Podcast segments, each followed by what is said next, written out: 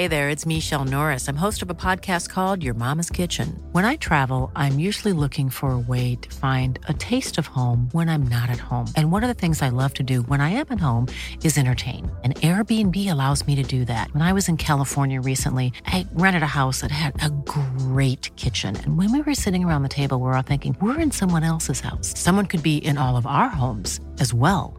If you have a home, but you're not always at home, you have an Airbnb. Your home might be worth more than you think.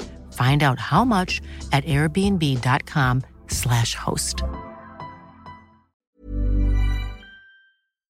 Profesor Saku Tsuneta, subdirector de la Agencia Espacial Japonesa.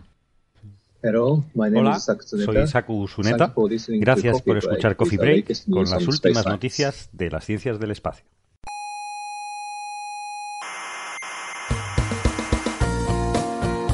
Aquí comienza Coffee Break, la tertulia semanal de la Espera, actualidad. espera, espera. ¿Qué? ¿Que empieza qué? Coffee Break. ¿Y eso qué es Coffee Blaze? Pues la tertulia semanal de actualidad científica. Ya, ¿podría ser un poco más preciso? Pues a ver, un programa en el que se habla de la actualidad de la ciencia. ¿Y de la biología también se habla? Sí, de la ciencia y también de la biología. Pero menos, ¿no? No, Menos. no, sí, sí, menos, menos, menos. Ah. Bi- Biología muy poco, es astrofísica, Ay. cosmología. O sea, ciencia. Sí, sí, no, ciencia de verdad, tranquilo. tranquilo. Vale, vale, vale.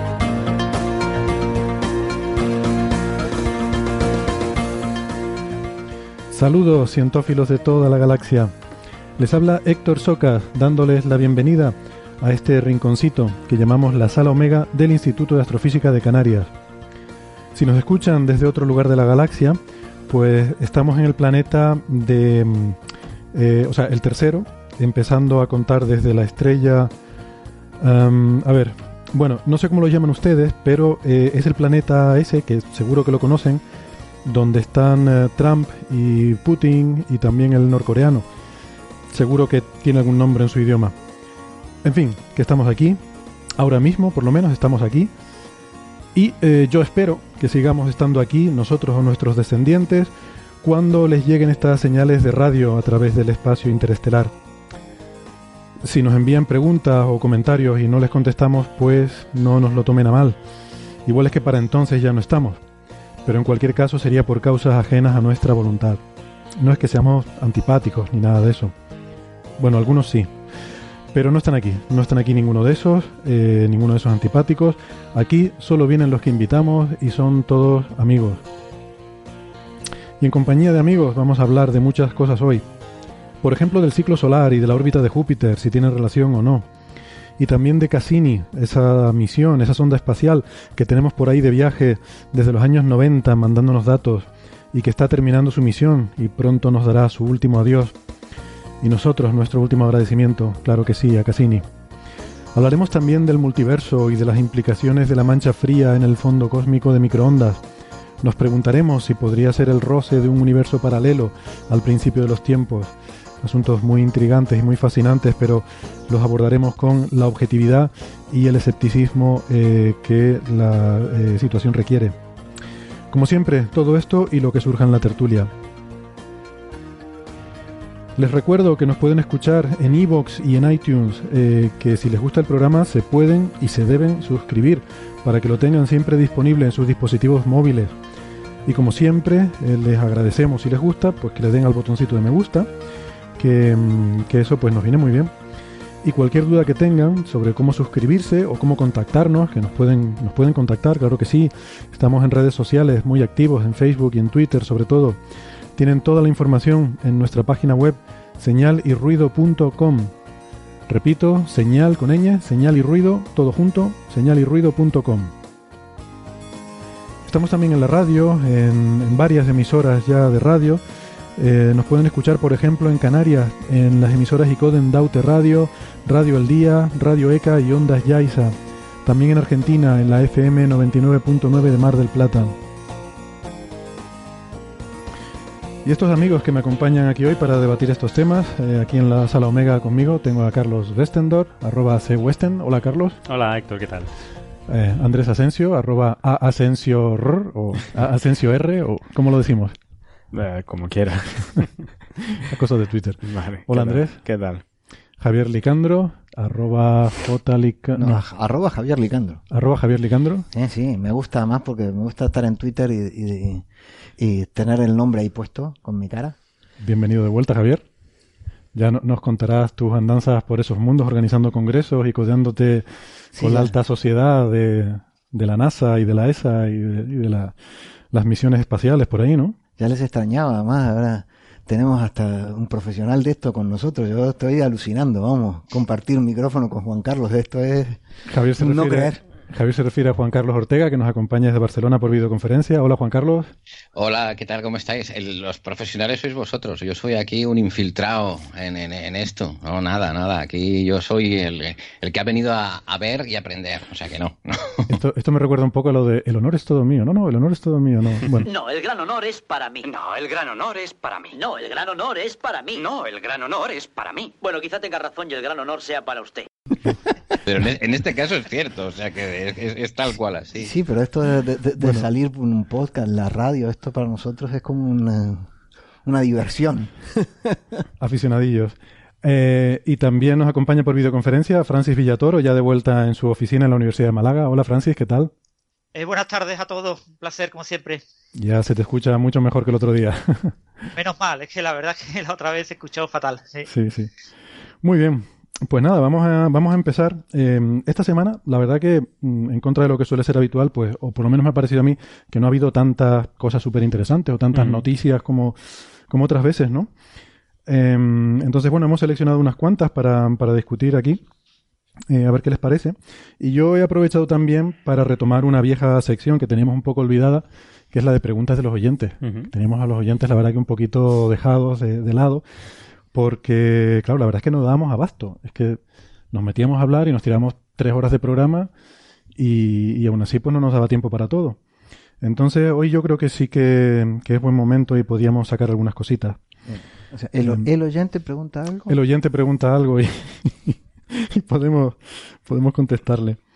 Am, entonces, bueno, ah, antes que eso, quería mencionar una cosa interesante para nuestros oyentes que estén en, en Tenerife o en Canarias, que eh, el próximo viernes, día, a ver, no tengo el calendario, 8, 9, 10, 11, 12, 13, creo, creo que es viernes 13, ¿no? Pues eh, los que estén aquí en Tenerife, en el Museo de la Ciencia y el Cosmos, eh, creo que 12. va a ser el vier- 12, viernes 12. Sí, es que viernes 13 daría mala suerte. Por eso. Eh, A lo mejor escogieron esa fecha. Por... va, va a haber una, una conferencia muy interesante en el Museo de la Ciencia y del Cosmos, don- bueno, más que una conferencia, un debate, eh, donde va a estar nuestro compañero y coffee breaker eh, eh, Alberto Rubiño, experto en cosmología, debatiendo con nuestro otro colega, Martín López Corredoira, sobre la existencia o no de la materia oscura. Martín López Corredoira es, es conocido por defender, bueno, todo lo que sea alternativo en general en cosmología. Eh, le hemos visto dando charlas un poco oponiéndose a conceptos de materia oscura, de energía oscura y todo esto. Y entonces, pues ellos ha- han aceptado tener esta discusión en público, como digo, el viernes 2 en el Museo de la Ciencia aquí en, aquí en Tenerife. Bueno, eh, preguntas de los oyentes. Entonces, tenemos una primera pregunta que nos han hecho varios oyentes eh, por Facebook y también por Evox, porque a raíz de los comentarios que hicimos sobre Júpiter eh, hace dos programas, que estuvimos hablando de aquello si Júpiter se podía convertir en una estrella, qué pasaría, etcétera, etcétera, Mm. Pues mencionamos que tiene un, ciclo, un, periodo mm, orbital de 11 años. Y muchos oyentes eh, hicieron inmediatamente la asociación con los 11 años del ciclo solar y preguntaban si, eh, si, bueno, si puede haber una relación causal y no solo casual entre estos dos números, si de alguna forma la órbita de Júpiter está provocando el ciclo del Sol. Entonces este es un tema bastante complejo, así que lo hemos, lo vamos a tratar luego, lo hemos pasado a uno de los temas del día y, lo comentaremos en unos minutos. Em, otro oyente, em, Artur Martín, por Evox, nos pregunta que por qué al hacer el cálculo del centro de masas entre el Sol y Júpiter no tenemos en cuenta la influencia de la materia oscura. Si estamos diciendo que la materia oscura es el 80% de toda la materia que hay, pues que por qué uno coge solamente el Sol y coge Júpiter para calcular el centro de masas y no se plantea toda la materia oscura que hay alrededor, ¿no? Y la respuesta, bueno, yo no sé si alguien quiere, quiere comentarlo. Igual, eh, Francis, como tú estás por videoconferencia, te, te cedo la pelota, pero, pero bueno, como estamos inmersos en un mar de materia oscura, ¿no? Se supone que no tiene, que no tienes que tenerla en cuenta en los cálculos, ¿no? Porque o, o ¿cuál es tu opinión sobre, sobre ese tema? Fundamentalmente porque la materia oscura tiene una densidad baja en el entorno del sistema solar. Estamos hablando de muy pocas partículas, ¿no? Mm. Depende de la masa de la partícula de materia oscura, pero se estima en que entre 100.000 y unos 100 millones de partículas de materia oscura están atravesándonos por segundo eh, solo por el hecho de que estamos en la Tierra y nos movemos alrededor del Sol en el sistema solar y estamos, digamos, eh, atravesando ese halo de materia oscura que rodea la, eh, la galaxia. Pero aún así es un número de partículas extremadamente pequeña. Entonces, la masa de la materia oscura eh, en el sistema solar prácticamente no tiene efecto. Eh, su efecto es despreciable comparado con la masa de los grandes cuerpos, el Sol, los planetas, etcétera.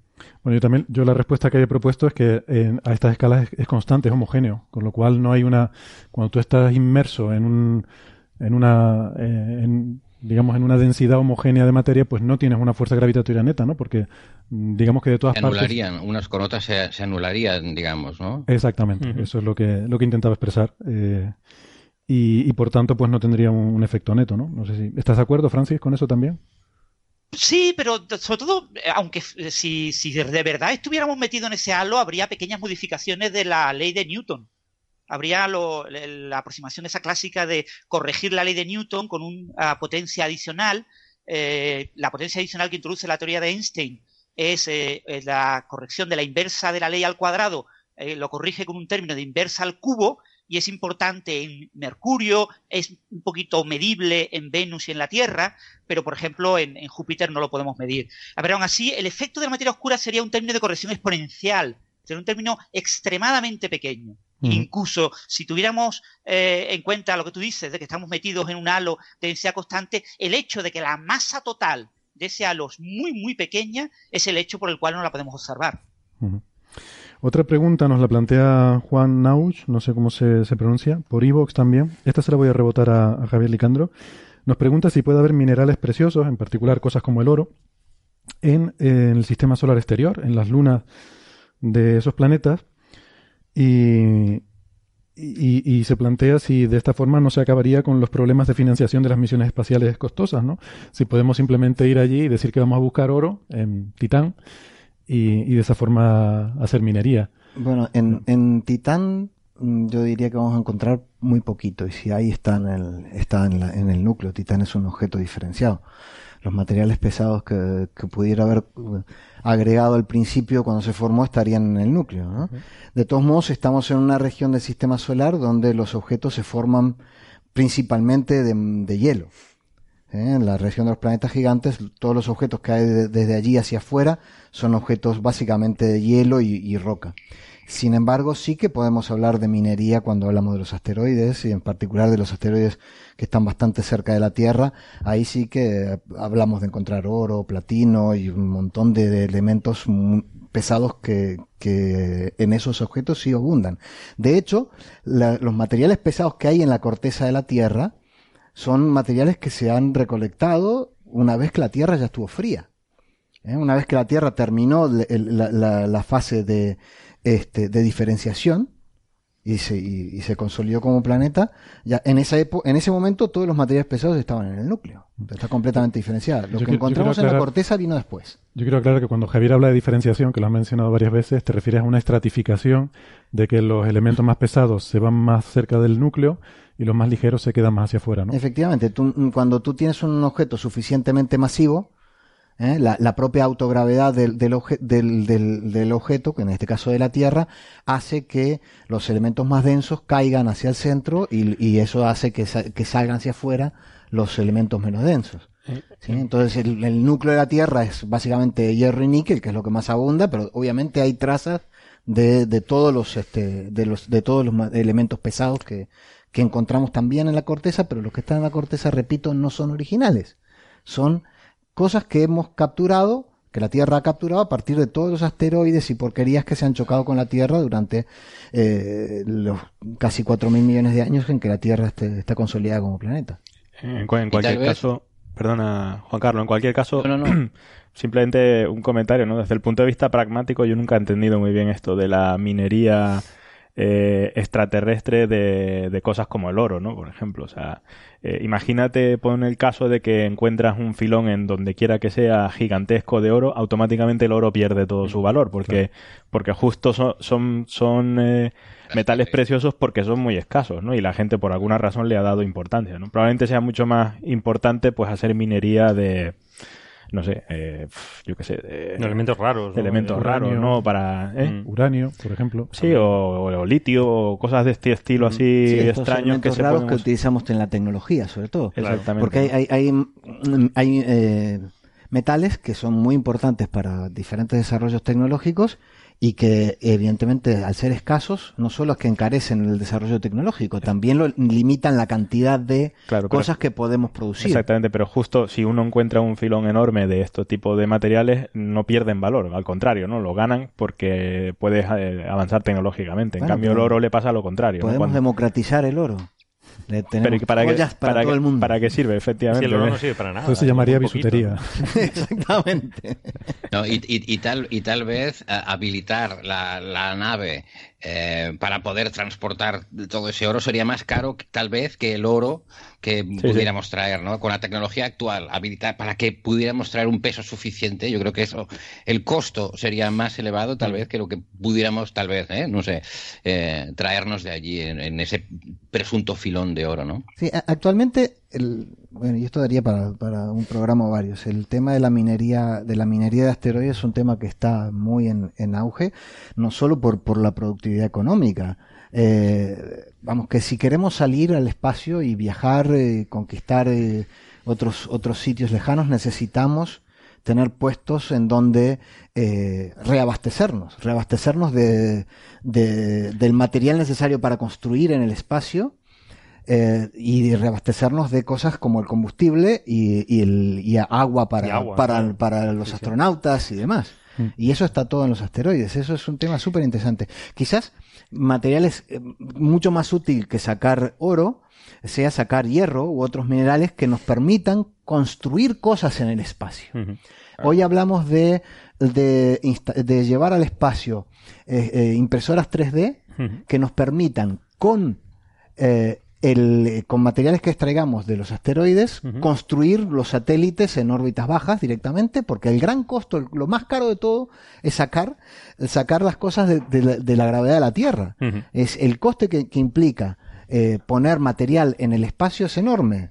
Eh, es algo así como 700 kilos de combustible por un kilo de, de, de- de material que uno saca a una órbita intermedia o una órbita baja. Entonces, y, la- tal vez una, una respuesta más filosófica a nuestro oyente. Yo diría que tal vez hemos de, de cambiar un poco el, el esquema eh, y, y dejar de pensar que nos ha de salir a cuenta el viaje eh, eh, al, al espacio y las misiones en, en términos económicos. Quiero decir que mm, no tenemos que tener ese chip en la cabeza de que nos ha de salir a, cuenta eh, porque eh, el, el gasto que, que- que- que empleamos aquí lo podemos recuperar allá. Yo creo que sale a cuenta por el mismo conocimiento mm, que, que- que se obtiene. El- el- el- eh, no quiero ponerme poético, pero es verdad, la, la- la curiosidad y el afán de, de- de aventura y, descubrimiento, es el, ya, con eso ya cobramos. No, Sí, pero- No que, que encontrar oro fuera. Claro, pero Juan Carlos, por ejemplo, el descubrimiento de América iba justo pensando en, en- en sacar rendimiento, ¿no? O sea, eh, había gente pues que tenía esa ilusión y tal, pero realmente se pudo hacer porque hubo gente que pensó que donde quiera que llegaran eh, habría oro o lo que, que estuvieran buscando y, y podrían retornarlo, ¿no? O sea que en el fondo quien financia este tipo de misiones o de aventuras eh, va buscando un, un cierto rédito, ¿no? Va buscando el dorado, ¿no? Le- Les, les decimos que sí, que está lleno de oro y nosotros vamos porque nos apetece y punto. Está claro. Hombre, yo creo que el, el oyente lo que decía era más bien las misiones eh, privadas. Es decir, potenciar la minería espacial no por, por agencias gubernamentales, sino por empresas como SpaceX o la- o las que Eh, fuesen. De hecho, de hecho, la minería de asteroides, ah, ya hay empresas privadas trabajando en la minería de asteroides. Y hay cosas súper interesantes. Hay, hay, hay gobiernos que ya están pensando en, en, en la minería de asteroides. Porque el, el estadounidense no, ¿no? Estaba un poquito... el- Tú que vienes de allí, ¿no? El, el tema, bueno, eh, el tema pasa por, por tiene varias puntas. Uno de ellos es que hay un acuerdo internacional de que los, eh, los recursos en el espacio no son algo que tú puedas llegar, plantar bandera y decir es mío, ¿no? Pero claro, basta que un país o dos o tres digan, bueno, yo a mí esos acuerdos internacionales no me conciernen, viaje usted con una nave de bandera, de bandera, no sé, de, de Luxemburgo, por ejemplo, eh, y haga usted con el asteroide lo que quiera, siempre y cuando después a mí me deje un 10% de lo que saque. Vamos, nada nuevo, ¿no? Este, todos sabemos lo que es, lo que son los barcos de, de bandera eh, de, de- de países exóticos que tienen una cantidad alucinante de, barcos mercantes, ¿no? En fin, también yo- va a pasar en el espacio, va a ocurrir, no, no, no les quepa duda. Yo, perdón que esto es de hace un rato, pero no, no había podido meter cuña, pero eh, quiero a- adelantarme a las críticas en Evox y cuando Andrés decía el descubrimiento de América, creo que te refieres a la colonización de América, que es la que fue impulsada por motivos comerciales, ¿no? Porque Estaba descubierta ya. ¿no? Claro, porque to- todo este tema es un poco... Bueno, podemos dejarlo aquí. no quiero abundar en más detalles. Sino referencia a Lelutier, ¿no? De- Referencia, bueno, sí, a, muchas cosas, a mucha gente. A, a los adelantados, No, pero- Rodrigo pero Díaz de el- Carrera. el- la, la analogía es súper interesante porque eh, si uno mira cómo se hizo eh, toda la conquista y demás, uno va a ver que lo- la primera cosa que establecen son bases intermedias para reabastecerse, llegar.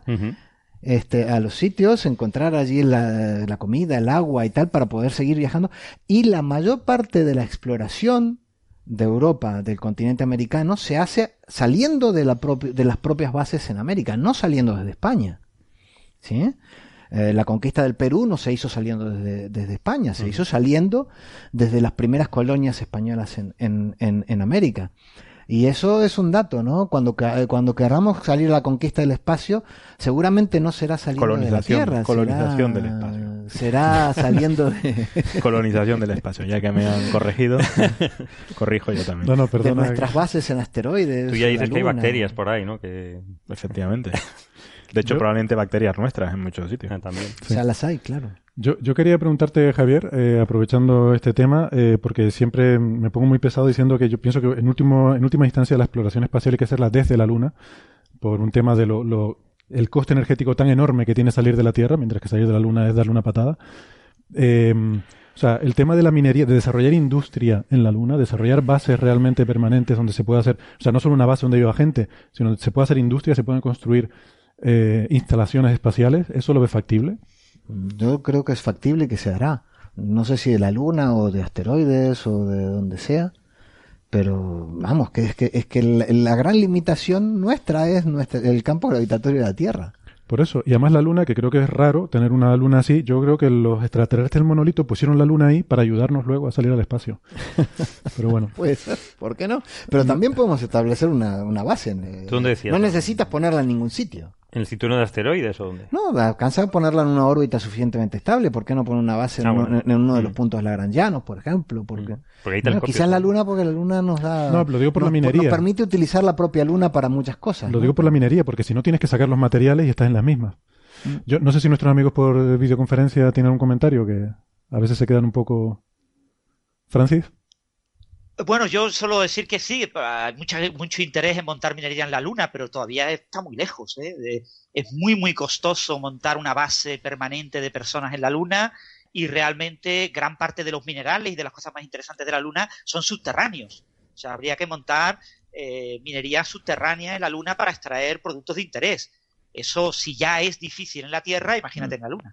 Sí, no, la pregunta era simplemente si era factible, ¿no? Si eh, en un futuro, evidentemente un futuro lejano, no, no digo para, para pasado No, es, mañana. que, es que por eso. Yo por creo que eso- sí, ¿eh? yo creo que en un futuro ocurrirá. ¿eh? No, nosotros no lo veremos, pero nuestros nietos lo verán. Pero por eso Bueno. lo que comentaba antes es mucho más fácil. Te- tú te llegas a un asteroide rico en metales y extraes metales. Te llegas a, un aste- a un asteroide rico en, en silicatos hidratados y extraes el agua que necesitas. O sea, es hasta mucho más sencillo y, obviamente de allí no tienes ningún campo gravitatorio eh, medianamente fuerte que te impida seguir de viaje. Claro, claro. Vale, siguiente pregunta y, última por ahora. Eh, nos pregunta Humberto por Evox si existe alguna lente gravitacional tan fuerte que nos devuelva una imagen de nuestra propia galaxia. O sea, o sea si esto estamos hablando de darle una vuelta de 180 grados a un rayo de luz, ¿vale? Eh, yo mm, hombre, no sé si teóricamente esto es posible o no, supongo que habría que hacer los cálculos. O sea, lo que estaríamos hablando es ¿Y no has hecho de darle la vuelta, no, de darle la vuelta. Eso es una la- excepción. No la- tengo servilletas. En, no tenemos servilletas. Las lentes gravitacionales de las que estamos acostumbrados a hablar, lo que hacen es que curvan un rayo que viene desde detrás, pasa cerca de la lente y lo curva ligeramente en su camino. Aquí estamos hablando de darle la vuelta completamente a un rayo de luz. Yo no sé si ustedes ven alguna imposibilidad conceptual, yo no creo que sea imposible. Mm, No creo que exista en la naturaleza algo de ese estilo porque sospecho, sin hacer el cálculo, sospecho que tendría que ser una configuración muy, muy específica que tengas que casi que, que diseñarla adrede para producir ese efecto, ¿no? No, no creo que, que exista algo natural, desde luego conocido, no. Conocido, Lo- no. los agujeros negros, eh, muy cerca del horizonte de sucesos, digamos de la frontera del agujero negro, si un rayo de luz pasa muy cerca del horizonte, por la parte externa, se curva tanto que puede llegar a dar la vuelta completa al agujero negro. De hecho, los agujeros negros mm, grandes, los supermasivos, suelen tener un disco de luz. Luz que está cayendo al agujero negro, pero que cae eh, pasando casi por el borde del horizonte y da vueltas y vueltas y vueltas y puede tirarse miles de millones de años dando vueltas antes de penetrar dentro del agujero negro. De hecho, en la película Interestelar, el agujero Mm. negro gargantúa, eh, lo que vemos no es un disco de acreción de materia, sino que vemos es un disco de luz. Es solamente luz que durante miles de millones de años está dando vueltas tratando de caer en el agujero negro y que por eso emite un espectro prácticamente idéntico, si se cogen los parámetros adecuados, a una estrella como el Sol. Por eso los planetas del sistema planetario de Gargantúa en la película tienen una iluminación muy parecida a la iluminación solar. Eso se Ujú. puede calcular y es un disco de acreción de luz. Luz que va cayendo y dando vueltas alrededor del agujero negro. Claro, para eh, que ocurriera ese efecto con la Vía Láctea, necesitaríamos un agujero negro relativamente cercano y poder ver su horizonte de sucesos. Eso es muy, muy complicado porque los agujeros negros son extremadamente compactos. ¿no? Claro, pero para ver una imagen del tamaño de del Sol tendría un diámetro de unos 3 kilómetros Mm. o algo así, ¿no? Muy Pero- pequeño, pero- 6 pero- kilómetros. Pero para que devuelva una imagen de nuestra propia galaxia, tendría que estar fuera de nuestra galaxia, o sea, tendría que estar a distancias Exactamente. intergalácticas. Claro. Entonces tendría que ser muy grande y tendría que ser mucha luz la que nos venga de vuelta para poderla ver. Bueno, complicado. Bueno, nos veríamos hace millones de años, con lo cual Bueno, claro. sería como un selfie de del Pero pasado. eso es fantástico porque eh, entonces eh, esto plantea la posibilidad casi de ciencia ficción de que podamos ver la Tierra hace cuatro millones de años. Es decir, si un agujero negro de los que describe Francis está a dos millones de años luz, podríamos ver la Mm. Tierra como era hace cuatro millones de años luz. Claro, eso imagino que como argumento de ciencia ficción es, mm, es magnífico, pero mm, no creo que, que pueda que, que pueda ser, ¿no? No, y sobre todo porque la imagen estaría completamente distorsionada, ¿no? Claro, qué pena. Ahora mismo se están tomando imágenes del agujero negro centra- central de nuestra galaxia. Sagitario A estrella, y ese agujero negro tiene 4 millones de masas solares y su eh, diámetro o su eh, radio es eh, interior a lo que sería la órbita de Mercurio, unas 17 veces el tamaño del Sol. Es decir, es un objeto muy pequeño y tiene 4 millones de masas solares. Que todavía se están procesando los datos, creo, ¿no? Que ese es Se el- están procesando los datos y esperemos que a finales de este Claro, año... Es que es tal cantidad de datos que la superordenadores para, para sacar la foto. O sea que, que la noticia, bueno, se ha tomado la foto, pero no se ha re- revelado. Sí, no se ha revelado, esa es buena. Estás hablando de lo que se llama el Event, eh, Event Telescope, ¿no? Telescope, El- sí, Event el Horizon telescopio del- Event Horizon, telescopio del evento de- del horizonte de sucesos. Bueno, pues nada, vengamos a, entonces a meternos un poco más en harina con los temas más, eh, más gordos de la semana. Vamos a empezar entonces por lo que nos preguntaba este oyente sobre Júpiter y el ciclo solar. No sé, hay bueno una serie de, de referencias. Yo no sé si han podido mirar algo. Juan Carlos, tú me, me estabas comentando antes, ¿no? Que tenías Sí, algunas. yo, yo he estado mirando la, la noticia y, y me ha impresionado mucho porque tiene que ver con, con lo brutalmente conectado que está el, el- el universo entre sí, ¿no? Como cosas enormes pueden ser afectadas y tener influencia de cosas minúsculas, ¿no? Eh, es un estudio publicado por la revista Solar Physics, me parece, de unos alemanes, que, nos viene a decir que la, la- la actividad de, la actividad solar, el ciclo de la actividad solar, está relacionada, tal como este oyente intuía, no solamente con el periodo de rotación de Júpiter, sino con la alineación de Venus, la Tierra y Júpiter, me parece, ¿no? Que, que también cada 11,07 años eh, ocurre y coincide exactamente con, con el periodo del ciclo solar.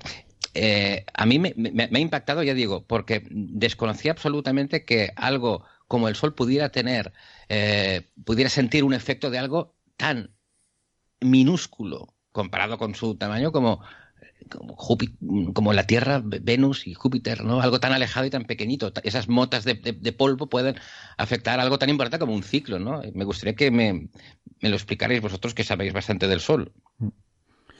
Bueno, eh, hay que decir, no sé, ahora lo comentaremos, pero este realmente es un tema abierto un poco, o sea, no, no está cerrado del todo y, y efectivamente este estudio al que se refiere Juan Carlos se publicó en octubre de 2016, es lo más reciente que hay en este sentido, y de vez en cuando salen artículos eh, serios proponiendo esta relación entre movimientos planetarios y el ciclo solar. Eh, debo decir que en principio no es la opinión mayoritaria. O sea, la, mayor parte de los físicos solares describen el ciclo solar en términos de el efecto alfa, el efecto omega. Si quieren ahora lo comentamos un poco qué es lo que consiste cada uno, pero tiene que ver con los propios movimientos que tienen lugar eh, en el Sol. Y, y eso genera una dinamo que da lugar a, a este ciclo. Lo que pasa es que todavía no tenemos simulaciones suficientemente detalladas. Son como muy, muy simplonas, ¿no? Las simulaciones que hay hoy en día. Pero bueno, así a, a grandes rasgos eh, se reproduce bastante bien lo que se observa y no parece que se necesite ingredientes adicionales. Bueno, sí que es verdad que esta coincidencia numérica pues es un poco sugerente. Y este estudio lo comentamos, ¿verdad, Carlos? Sí, Eh, a mí creo- me, suena que, lo el comentamos. en- episodio 80. Episodio el 80, año pasado, sí, creo que salió. Y lo habíamos dicho, ¿no? Lo que era alfa y eh, omega, el, el sistema de, de dinamo. Y que las perturbaciones son muy pequeñitas, es decir, eh, pero realmente es que no hace falta que sean muy grandes. Es decir, no hace falta mm, que tengan mucho efecto, eh, simplemente que ese efecto sea continuado para que sea un, un motor dinámico eh, y que cree un ciclo. ¿no? Es decir, la inestabilidad alfa de, entre los polos de- del Sol es tan inestable que cualquier que una perturbación simplemente que sea continuada, como, como puede ser esta, esta, esta alineación, pues puede ser el motivo de eh, una inest- inestabilidad para que, para que se cambie, ¿no? Se cambie el- en 11 años se cambia la, la, ¿no? el, el ciclo solar y se convierte en un ciclo que en 22 años se ha, ha dado la vuelta, ¿no? A la polaridad, ¿no? Sí, si queremos introducir un poco que el, el ciclo solar tiene dos fases. ¿no? Hay, una, hay una fase en la que el campo magnético del Sol es lo que se llama poloidal, que es como el campo de la Tierra, que tiene un polo norte y un polo sur, y el campo magnético va de un polo a otro, ¿no? Como nosotros nos imaginaríamos, eh, es lo que uno pensaría si, si piensas en el, el campo magnético de, de un objeto astronómico, pues te lo imaginarías así, Sí, con un como- polo norte arriba. como un imán, ¿no? De- Sí, como un imán con las líneas que salen Las líneas del polo que norte se al polo cierran, sur. ¿no? Ujú. Sería lo normal. Pero luego hay otra fase del ciclo en la que, o sea, ese campo poloidal se va, se va desintegrando, se va deshilachando y se va convirtiendo en un campo que se llama toroidal, en el que hay una especie de anillo alrededor del ecuador, que esto ya nos es menos intuitivo. Quien dice un toro dice un donut. Sí, el toro es una expresión matemática, se refiere a eso, ¿no? Como en forma de donut, alrededor, un anillo alrededor del ecuador. Y esto no nos es tan intuitivo, no, no solemos pensar en el campo magnético así. Y esta fase es cuando, eh, cuando tenemos esta fase es cuando tenemos el máximo de actividad y es cuando aparecen las manchas solares y demás, porque este campo eh, magnético, eh, se- bueno, da igual, no me quiero liar más, pero hay estas dos fases, ¿no? Entonces la cuestión es, cuando el campo está en una de estas configuraciones, hay un efecto que lo cambia al otro. Por eso es un ciclo, ¿no? Porque cuando está en una fase hay un efecto que lo cambia, por ejemplo, cuando está en el campo este en forma de anillo, el efecto alfa lo va convirtiendo poco a poco en un campo polar. Y cuando es- tiene forma de polo, el efecto omega poco a poco lo cambia y lo convierte en, en anillo. Y por eso va oscilando de uno a otro. Entonces, ¿cuál es el mecanismo que hace que pase de uno a otro? Pues el efecto omega se piensa que tiene que ver con la rotación diferencial, porque el Sol no rota a la misma velocidad todo él, sino que esto es un poco curioso. El ecuador rota más rápido que los polos y la superficie rota más despacio que el interior. El núcleo del Sol rota tres veces más rápido que la superficie. Esto puede parecer contraintuitivo, ¿no? A la gente le puede chocar mucho, pero, pero es así. Em, porque no es un objeto rígido, es, es un plasma, ¿no? Es un, es un fluido. Y, y pues bueno, esto se ha medido además, hay medidas muy precisas de heliosismología, de cómo rota el interior solar. Esto se llama rotación diferencial. Y la rotación diferencial, es el efecto omega, está bastante claro, o se entiende bastante bien, que produce este cambio del, campo magnético polar, lo convierte en el, en el eh, toroidal, ¿no? en el anillo. El otro efecto, que es el efecto alfa, es un poco más complejo y, y no tan bien entendido. Y se piensa que tiene que ver con la circulación meridional, que es un flujo, como en el- la Tierra hay flujos a gran escala, ¿no? Circulaciones oceánicas de carácter global, pues en el Sol también. Y hay un flujo mm, que va por debajo de la superficie, muy lento, pero sostenido con el tiempo, que va desde el ecuador hacia los polos. Y entonces se cree que ese flujo va arrastrando el campo magnético ese, que es como un anillo alrededor del ecuador, lo va arrastrando hacia los polos poco a poco, hasta que lo convierte en un, eh, en un campo magnético mm, de carácter polar.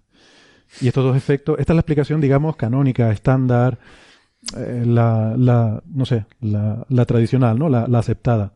Luego ya los detalles, en los detalles es lo que nos peleamos. Este es el punto básico. Y luego, pues eso, de vez en cuando aparecen estos artículos que dicen que no, que el efecto alfa realmente no es por eso, sino es otra cosa más complicada como lo, esto. lo ¿no? interesante es que dice que el efecto alfa necesita muy poca perturbación para que efectivamente pueda cambiar, ¿no? Lo cual esto mm, va en ese sentido, ¿no? De todas formas, Júpiter eh, es, es un planeta gaseoso grande, es decir, es una décima parte del Sol, ¿no? Una cosa así, creo, recordar. No, decir, una, a ver, una centésima. una parte. centésima puede ser. No lo sé exactamente. Pero es, es eh, en fin, que tiene una masa muy superior a, los de- a la Tierra y a Venus. Lo que pasa es que si están todos alineados, su- su- se suma, ¿no? Su, su atracción gravitacional, ¿no? Es decir, que esta, esta perturbación es mínima, pero si es constante y repetida, eh, pues es, puede ser suficiente, ¿no? Eso de las resonancias, una buena analogía, siempre buscamos analogías, ¿no? Para, para hacernos creer que entendemos las cosas, ¿no? Lo comentamos la semana pasada. Para entender esto de las resonancias es el columpio, ¿no? El- cuando lo- los niños están jugando en un columpio, si, si tú al columpio, el columpio se va moviendo despacito, pero cuando se acerca hacia ti, en el punto que está más cerca de ti, lo empujas un poquito, aunque sea un poquito, si siempre lo empujas en la misma dirección en ese Claro. punto, la amplitud de ese movimiento cada vez va a ir creciendo, ¿no? Si siempre le das el mismo sitio, vas a ir haciendo que cada vez se vaya amplificando más y más. Y esto es un poco lo que pasa aquí, ¿no? Si tú tienes una perturbación, pero Ujú. siempre en el mismo punto se la vas dando, pues vas consiguiendo que se amplifique ese comportamiento. Es- Está viendo que es una centésima parte del Sol, pero es que la Tierra es una décima parte de Júpiter. Una escala 100, 10 a 1 Mm. entre los tres. Entonces, mm, bueno, alineados, mm, la perturbación es mínima, pero sí puede ser, ¿no? Lo que pasa es que demostrarlo es complicado, ¿no? Tendrías que tener un modelo com- completo, ¿no? De magneto hidrodinámico del Sol con, con los planetas, ¿no? Lo cual todavía no, no se ha conseguido, ¿no? Claro. Sí, los detalles es lo que... Si me permitís un pequeño comentario, el- la idea de que Júpiter y los planetas más cercanos, eh, Venus y la Tierra, influyen en el Sol, eh, porque básicamente la órbita de Júpiter tiene un ciclo de 11 años, pero corregido con el efecto de la Tierra y del Sol obtenemos esos 10,07 años, eh, según como lo calcules, es una idea muy antigua. Es una idea que fue propuesta por Rudolf Wolf en 1859 y desde entonces se han publicado cientos de artículos eh, proponiendo esa idea.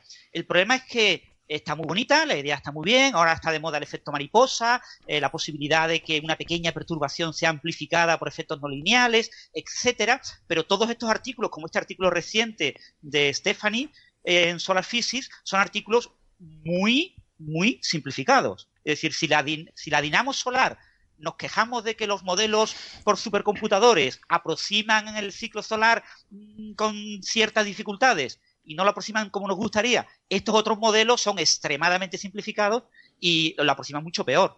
Entonces, en este tipo de modelos hay una diferencia de pues entre 10,07 años y 11,19 años. Tú dirás, bueno, una diferencia pequeña, pero una diferencia de orden de por casi el, el 5%. ¿Vale? O sea, eh, este tipo de modelos basados en la interacción Tierra-Sol-Venus amplificada por algo, le falta la razón por la cual el ciclo que predicen no es el que observamos. Los modelos de dinamo solar tampoco son capaces de explicar el ciclo actual, pero es que sabemos que son modelos muy complicados. Pero estos son modelos muy sencillos que no explican, que casi explican. Y esa pequeña diferencia entre explicar y casi explicar, llevamos 150 años y nadie la ha resuelto todavía. El, bueno, hay que decir también, porque igual los oyentes a lo mejor se piensan que el ciclo solar es una cosa ahí de precisión cronométrica que puedes poner el reloj en hora con él, y no es así, es muy irregular. Eh, en promedio mm, tiene esta duración, pero hay veces que dura 10 años y hay veces que dura 13, y hay veces que no hay ciclo, o sea, a veces es más fuerte, a veces es más débil, y esa es parte de la gracia que, Claro. que no conseguimos Claro, entender. se ven las manchas, ¿no? En, en la superficie, que a veces hay manchas y se supone que cuando hay un mínimo no hay manchas, pero luego salen de repente, o de repente pasan tiempos que, que no sale ninguna mancha y no sabes muy bien qué pasa, ¿no? Claro, hablamos siempre en términos De estadísticos, de promedio, porque no es, no es nada regular, es un ciclo muy, muy irregular. Y yo estaba, estaba viendo, estaba leyendo este artículo, el, el artículo está en, en Solar Physics, eh, que, bueno, no, no lo hemos comentado, el autor principal, como decía Francis, se llama Stephanie, Frank Stephanie, son un agente de Dresden, en Alemania, y eh, claro, la, la duda que a mí me surgió es decir, bueno, si esto es así, el movimiento planetario es una cosa de relojería. Esto sí que es una cosa precisa, milimétrica.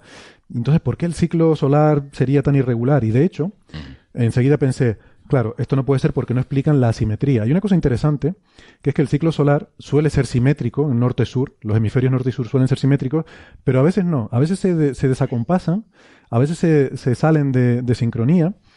Y además suelen pasar cosas raras cuando estos ciclos no van en sincronía. Y de hecho ahora mismo estamos viviendo una época un poco extraña, porque ahora mismo están desfasados, ¿no? No, no van al mismo, al mismo ritmo el norte y el sur. Y digo, claro, esto no hay forma de explicarlo dentro de este modelo que sería, como digo, basado en movimientos planetarios que son muy precisos. Pero claro, luego caí en la cuenta de que la, la rotación solar no está exactamente en el plano de la eclíptica. O sea, el plano de los planetas y el eje de rotación del Sol no están alineados. El Sol tiene un ángulo eh, con respecto, eh, su, su rotación tiene un ángulo con respecto a la rotación de los planetas. Y de hecho, además esto es una cosa que Marian ha trabajado Sí, mucho, verdad. ¿verdad? Eh, ahora mismo está bastante en duda también, bueno, de hecho Marian dice que no está alineado el polo magnético del Sol, el eje magnético, con el eje de rotación. Entonces, claro, pensando en todos estos factores, es posible que justamente esta diferencia de inclinación, o sea, esta, perturbación que introducen los planetas al estar eh, inclinado la rotación solar con respecto a esto, eh, dé lugar a estas asimetrías, incluso dé lugar a estas variaciones del eje magnético con respecto al eje de rotación. Y la única forma realmente de distinguir si este efecto está jugando un papel es ver si somos capaces de correlacionar esas cosas raras que hace el ciclo con eh, la geometría de, este problema, ¿no? O sea, el plano de los tres planetas y la rotación del Sol. No sé, se me Sí, si os fijáis, si esto. tienes el artículo delante y miras Mm. las ecuaciones, lo que ellos analizan en este artículo Lo tengo, lo son tengo. tres ecuaciones diferenciales, la 2, la 3 y la 4, que son de primer curso de física, de primer curso de cálculo. La ecuación 2 es una ecuación, eh, son no lineales, obviamente, pero son tres ecuaciones diferenciales prácticamente triviales. Entonces, eh, las soluciones que obtienen, sí, mucho efecto mariposa, mucho efecto de caos eh, determinista, pero realmente es un modelo extremadamente sencillo y que prácticamente, si quieres, Héctor, si tú trabajas en estos temas, podrías ampliar este modelo metiendo algo de dinámica solar, un modelo simplificado del Sol acoplado a esto. Pero este modelo, en, principio, es muy, muy sencillo. Es decir, a la gente le atrae entender que la órbita de Júpiter son 11 años, el ciclo solar son 11 años, le atrae que eso es fácil de entender, pero ciertamente este tipo de artículos no aportan prácticamente nada. ¿eh?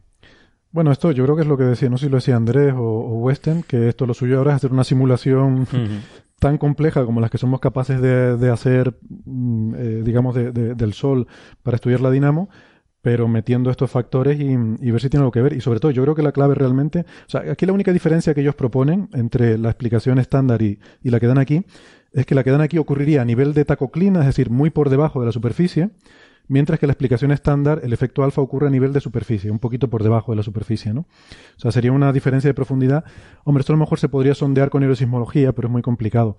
Pero yo creo que si, se pudiera encontrar alguna conexión entre las irregularidades del ciclo y, eh, eh, o sea, y estas asimetrías y desfases norte-sur y la geometría eh, de, estos factores de, de los planetas y del eje de rotación, podría ser un, un espaldarazo importante. Yo iría por ahí. Yo intentaría encontrar alguna conexión en ese sentido.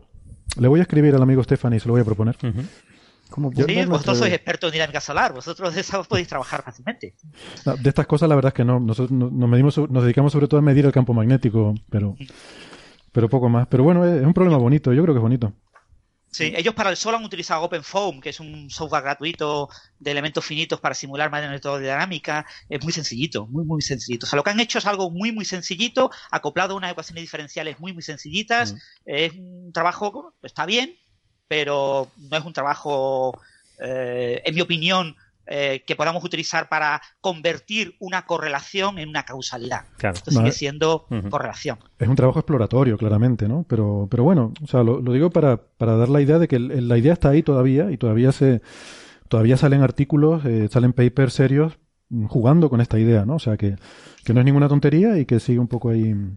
Y de hecho, Andrés, tú me, me comentabas además que esto también, se, bueno, ellos lo comentan también en el artículo, se usa también, o sea, la, eh, originariamente esta inestabilidad se, se, estudia mucho en el contexto del desarrollo de baterías, ¿no? Mm, Sí, me, resultó curioso, ¿no? Porque esta gente, un- un poco mirando, eh, digamos, su pedigrí, eh, echando un poco para atrás, esta gente trabaja en, en, bueno, en magnetohidrodinámica de, de otras cosas, ¿no? Y una de ellas es baterías de metales líquidos, ¿no? Que al parecer son sensibles a, esta, justamente esta misma inestabilidad de Tyler.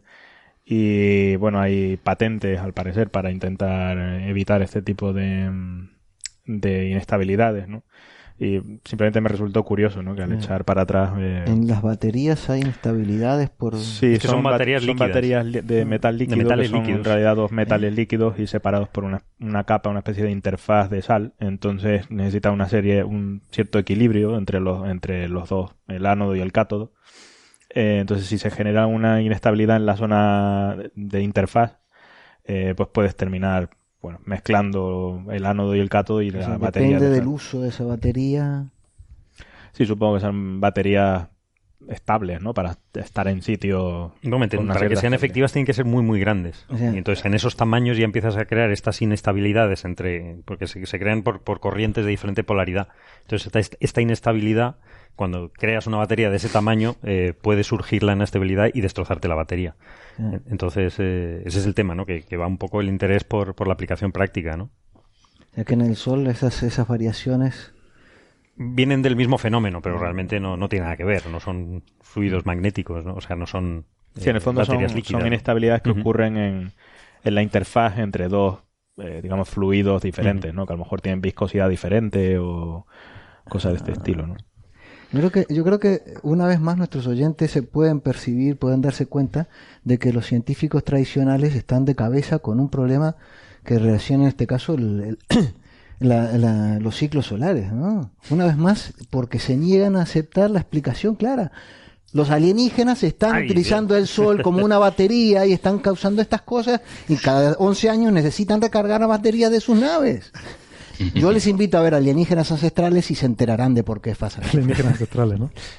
Oye, por cierto, nos comentaban, de hecho, dos oyentes diferentes nos comentaban que se han sorprendido de que, escuchando el programa de Iker Jiménez, que últimamente está hablando de la estrella de Tabi también. También. Eh, Bueno, pues estamos marcando la- el camino, Es ¿eh? momento de cambiar de, de tema. Hay que cambiar de tema. Hombre, es que lleva, lleva con psicofonías ya mucho tiempo, ¿eh? Hombre, es que- Desde que yo era pequeño con Jiménez del Oso, Claro, yo, siguen con... yo creo que es un avance, o sea, que- Claro. que, en Bueno, podemos milenio, grabar psicofonías en la estrella de Tavi. También. que de, del chupacabra y psicofonías empiecen ya a hablar de estrellas, pues oye, ya es un avance, yo creo, ¿no? La paraciencia está cambiando muchísimo, eh, porque ca- como cada vez hay más cultura científica por parte del espectador medio y del oyente medio, han de ir actualizándose. Antes, lo que decíais, la psicofonía ya era creída por todos, pero ahora ya hay más escepticismo eh, en torno a esos temas. La gente empieza a interesarse y a saber un poco más de ciencia, y claro, los mentirosos han de subir un poco el nivel de la mentira. Eso... El otro recurso es llevar a alguien que trabajó en la NASA, ¿no? ¿Eh? Si tú llevas a alguien que ha trabajado en la NASA, no importa que haciendo qué, seguro que eso los hace más creíbles. Exactamente. Que tú, por cierto, Juan Carlos, de psicofonía sabes mucho, que has hablado con expertos sobre el tema en tu programa. Sí, sí, sí, yo de- dedico, pero que, que- que ningún oyente crea que lo hago en serio, ¿eh? Que, Claro, claro. que no.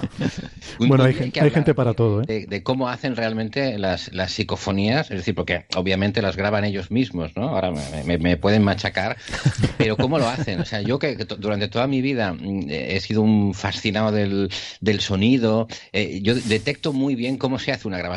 O sea, yo escucho una psicofonía y te puedo decir cómo se ha hecho, eh, pero fase a fase. ¿Cuándo le han puesto el ruido de fondo? ¿Cuándo le han puesto el eco? ¿Qué tipo de eco? Eh, ¿A qué distancia? O sea, lo sé todo. Entonces, un día, si queréis, podemos hacer un cursillo de cómo Oye, qué bueno. psicofonías. Está divertido. Muy bien, muy bien. Hombre, yo siempre que he visto a la gente hacerse fotos en el cuarto de baño, que nunca lo he entendido muy bien por qué en las redes sociales eh, hay gente haciéndose fotos contra el espejo, pues es el equivalente moderno a la psicofonía. Digo, porque se, se ve tan mal.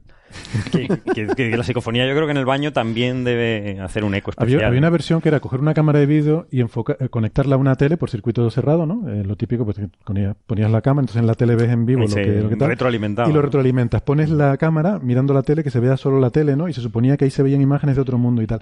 Y yo de chavalín me acuerdo que lo hice una vez con una- cámara que compramos en casa, que era, bueno, fue la inversión de, de ese año en casa, comprar una cámara, porque claro que yo valía una pasta. Y, y una vez me la agencié, que no había nadie en casa, y, y me puse a trastear eso. Y oye, me, me dio miedo. Me dio miedo porque efectivamente se veían unas manchas moviéndose ahí y tal, que inmediatamente cogí y apagué la tele. Y esa noche no dormí. en fin. Eh, bueno, muy bonito todo esto de la mente humana. Eh, no sé, seguimos con el sol para Ujú. seguir hablando de cosas así, Venga. así un poco tal, porque sí que ha salido una noticia estos días, ahora ya sí pasamos a la actualidad, ¿no? Ujú. Eh, no sé cuándo es, salió un, un artículo en Nature que, que yo no lo he leído, solo he leído el abstract porque, bueno, no sé, a mí personalmente no me pareció tan, tan llamativo, sí interesante desde un punto de vista técnico, pero Mm. quizás no tan llamativo. Y yo no sé si al- alguno de los presentes ha leído algo sobre esto del modelo universal para las erupciones solares. Sí, yo lo estaba viendo. eh, A mí me pareció bastante bonito. Eh, bueno, es la revista Nature que nos encanta meternos con ella. Es un poco el Ola de la ciencia, ¿no? Si no estás, si no estás en Nature, no, no eres nadie, ¿no? Pero, en fin, tiene un poco la misma, el mismo tratamiento, ¿no? Que es así de, de cosas muy impactantes. No, este es un, es, es bonito porque eh, siempre se Esto, ha creído... Perdón, esto, esto lo dice alguien que ha publicado en Nature de primer autor, pero bueno, vale. Bueno, pues lo puedo decir. Pues lo Eso puede decirnos a nosotros que no somos nadie. No, no es eso. Y además Nature muchas veces eh, un- hubo un momento que decía, pues no publicamos nada del sol. Sí. Hubo una época, ¿tú te acuerdas? Hombre, que si me acuerdo.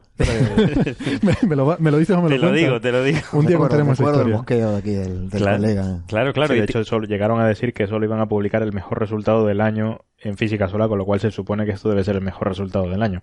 Sí, no, no lo creo, pero Bueno, yo creo que han cambiado su política un poco. A ver, fin. llegaron a decir, y esto no lo dijo aquí Leslie Sachs, que vino a dar una charla aquí, Sí, sí. y una de las cosas que estaba diciendo es que habían decidido dejar de publicar en dos áreas de la astrofísica, en física solar y en cuerpos menores. Es decir, lo de la oficina del apocalipsis.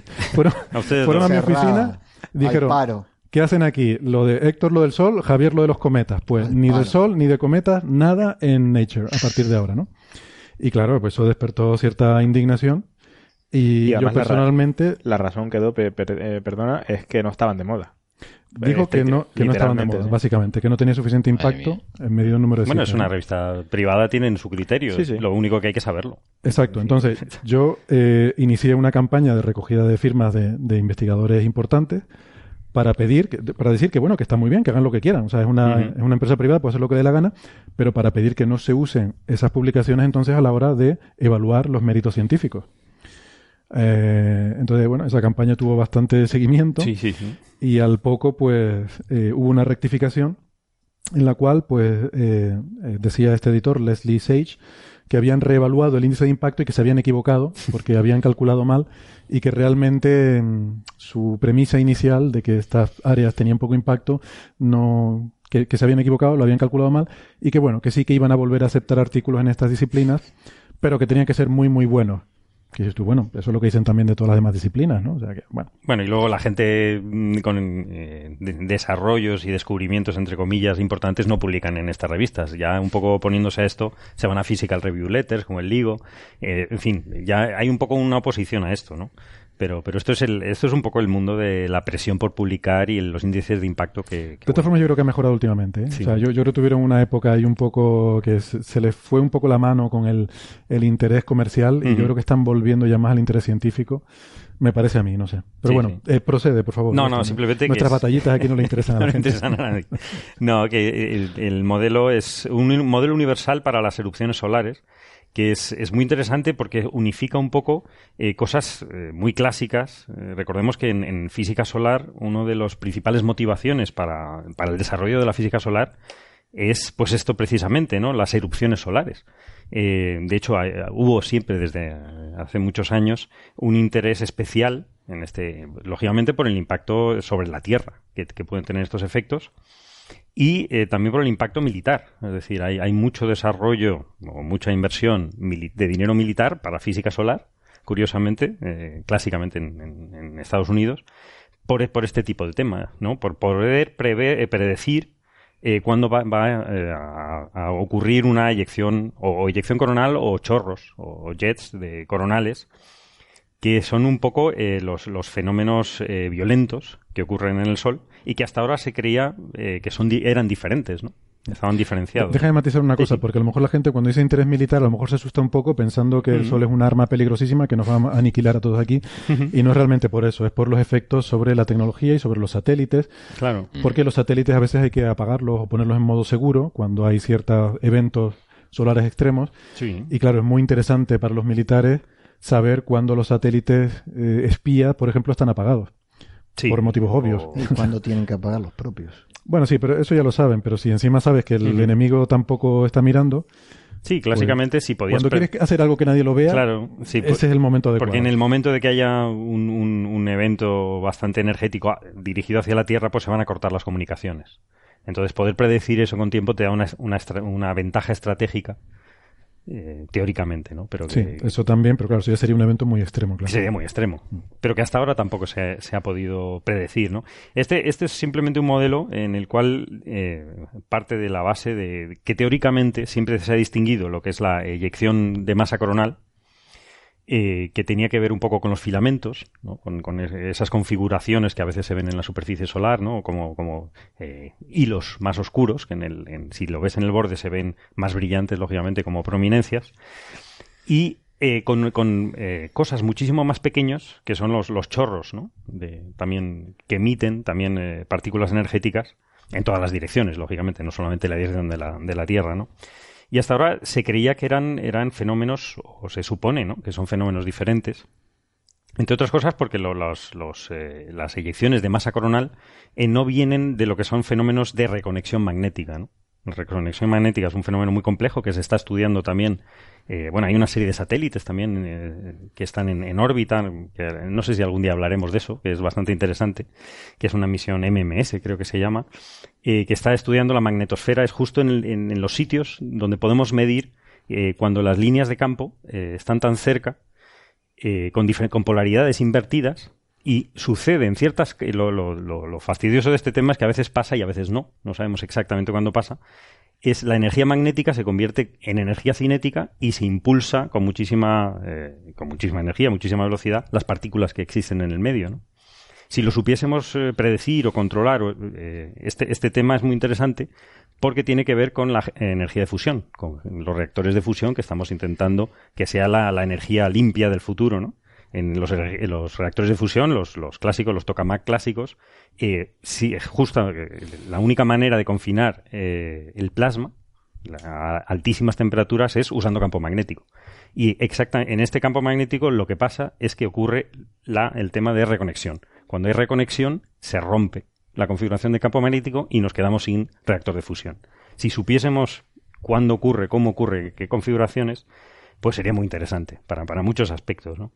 Entonces, un poco lo que han hecho en este, en este modelo es eh, unir, es, es bastante elegante porque, bueno, es un modelo teórico, simplemente une los dos conceptos en los cuales eh, en los chorros coronales sí eh, pasa el fenómeno de reconexión y lo escalan en- en campos más grandes para eh, generar lo que son las eyecciones de masa coronal, en los cuales después de la reconexión hay una eyección de un filamento. Es decir, unen las, las dos situaciones y tienen un modelo unificado que la única eh, diferencia es la escala, o sea, el tamaño.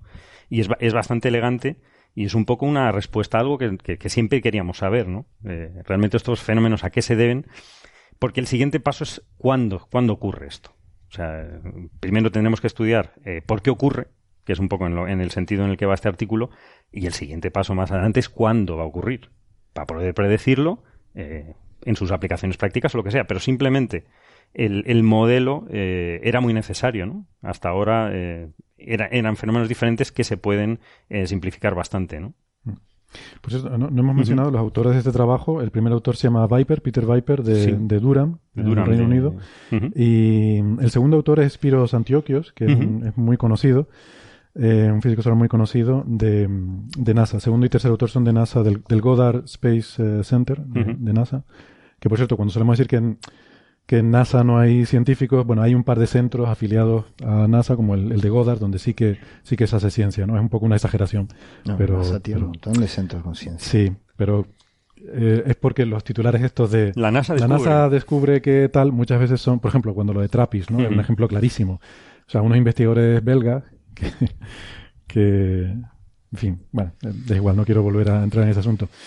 Pero que sobre todo la gente piense que el, el negocio principal, el, el pero- objetivo principal de la NASA es poner cosas en órbita. Claro, claro. Pero que es curioso, cuando si un centro de investigación español descubre algo, no dicen la administración española descubre. Mm. No, no es así. O sea, Se dice el centro tal. Se dice el centro o los investigadores, ¿sabes? Que es, un- que es un tratamiento di- diferente, ¿no? Salvo que haya un coautor que trabaje en algo de, de NASA. De NASA, entonces es la entonces NASA. ya es la NASA descubre tal.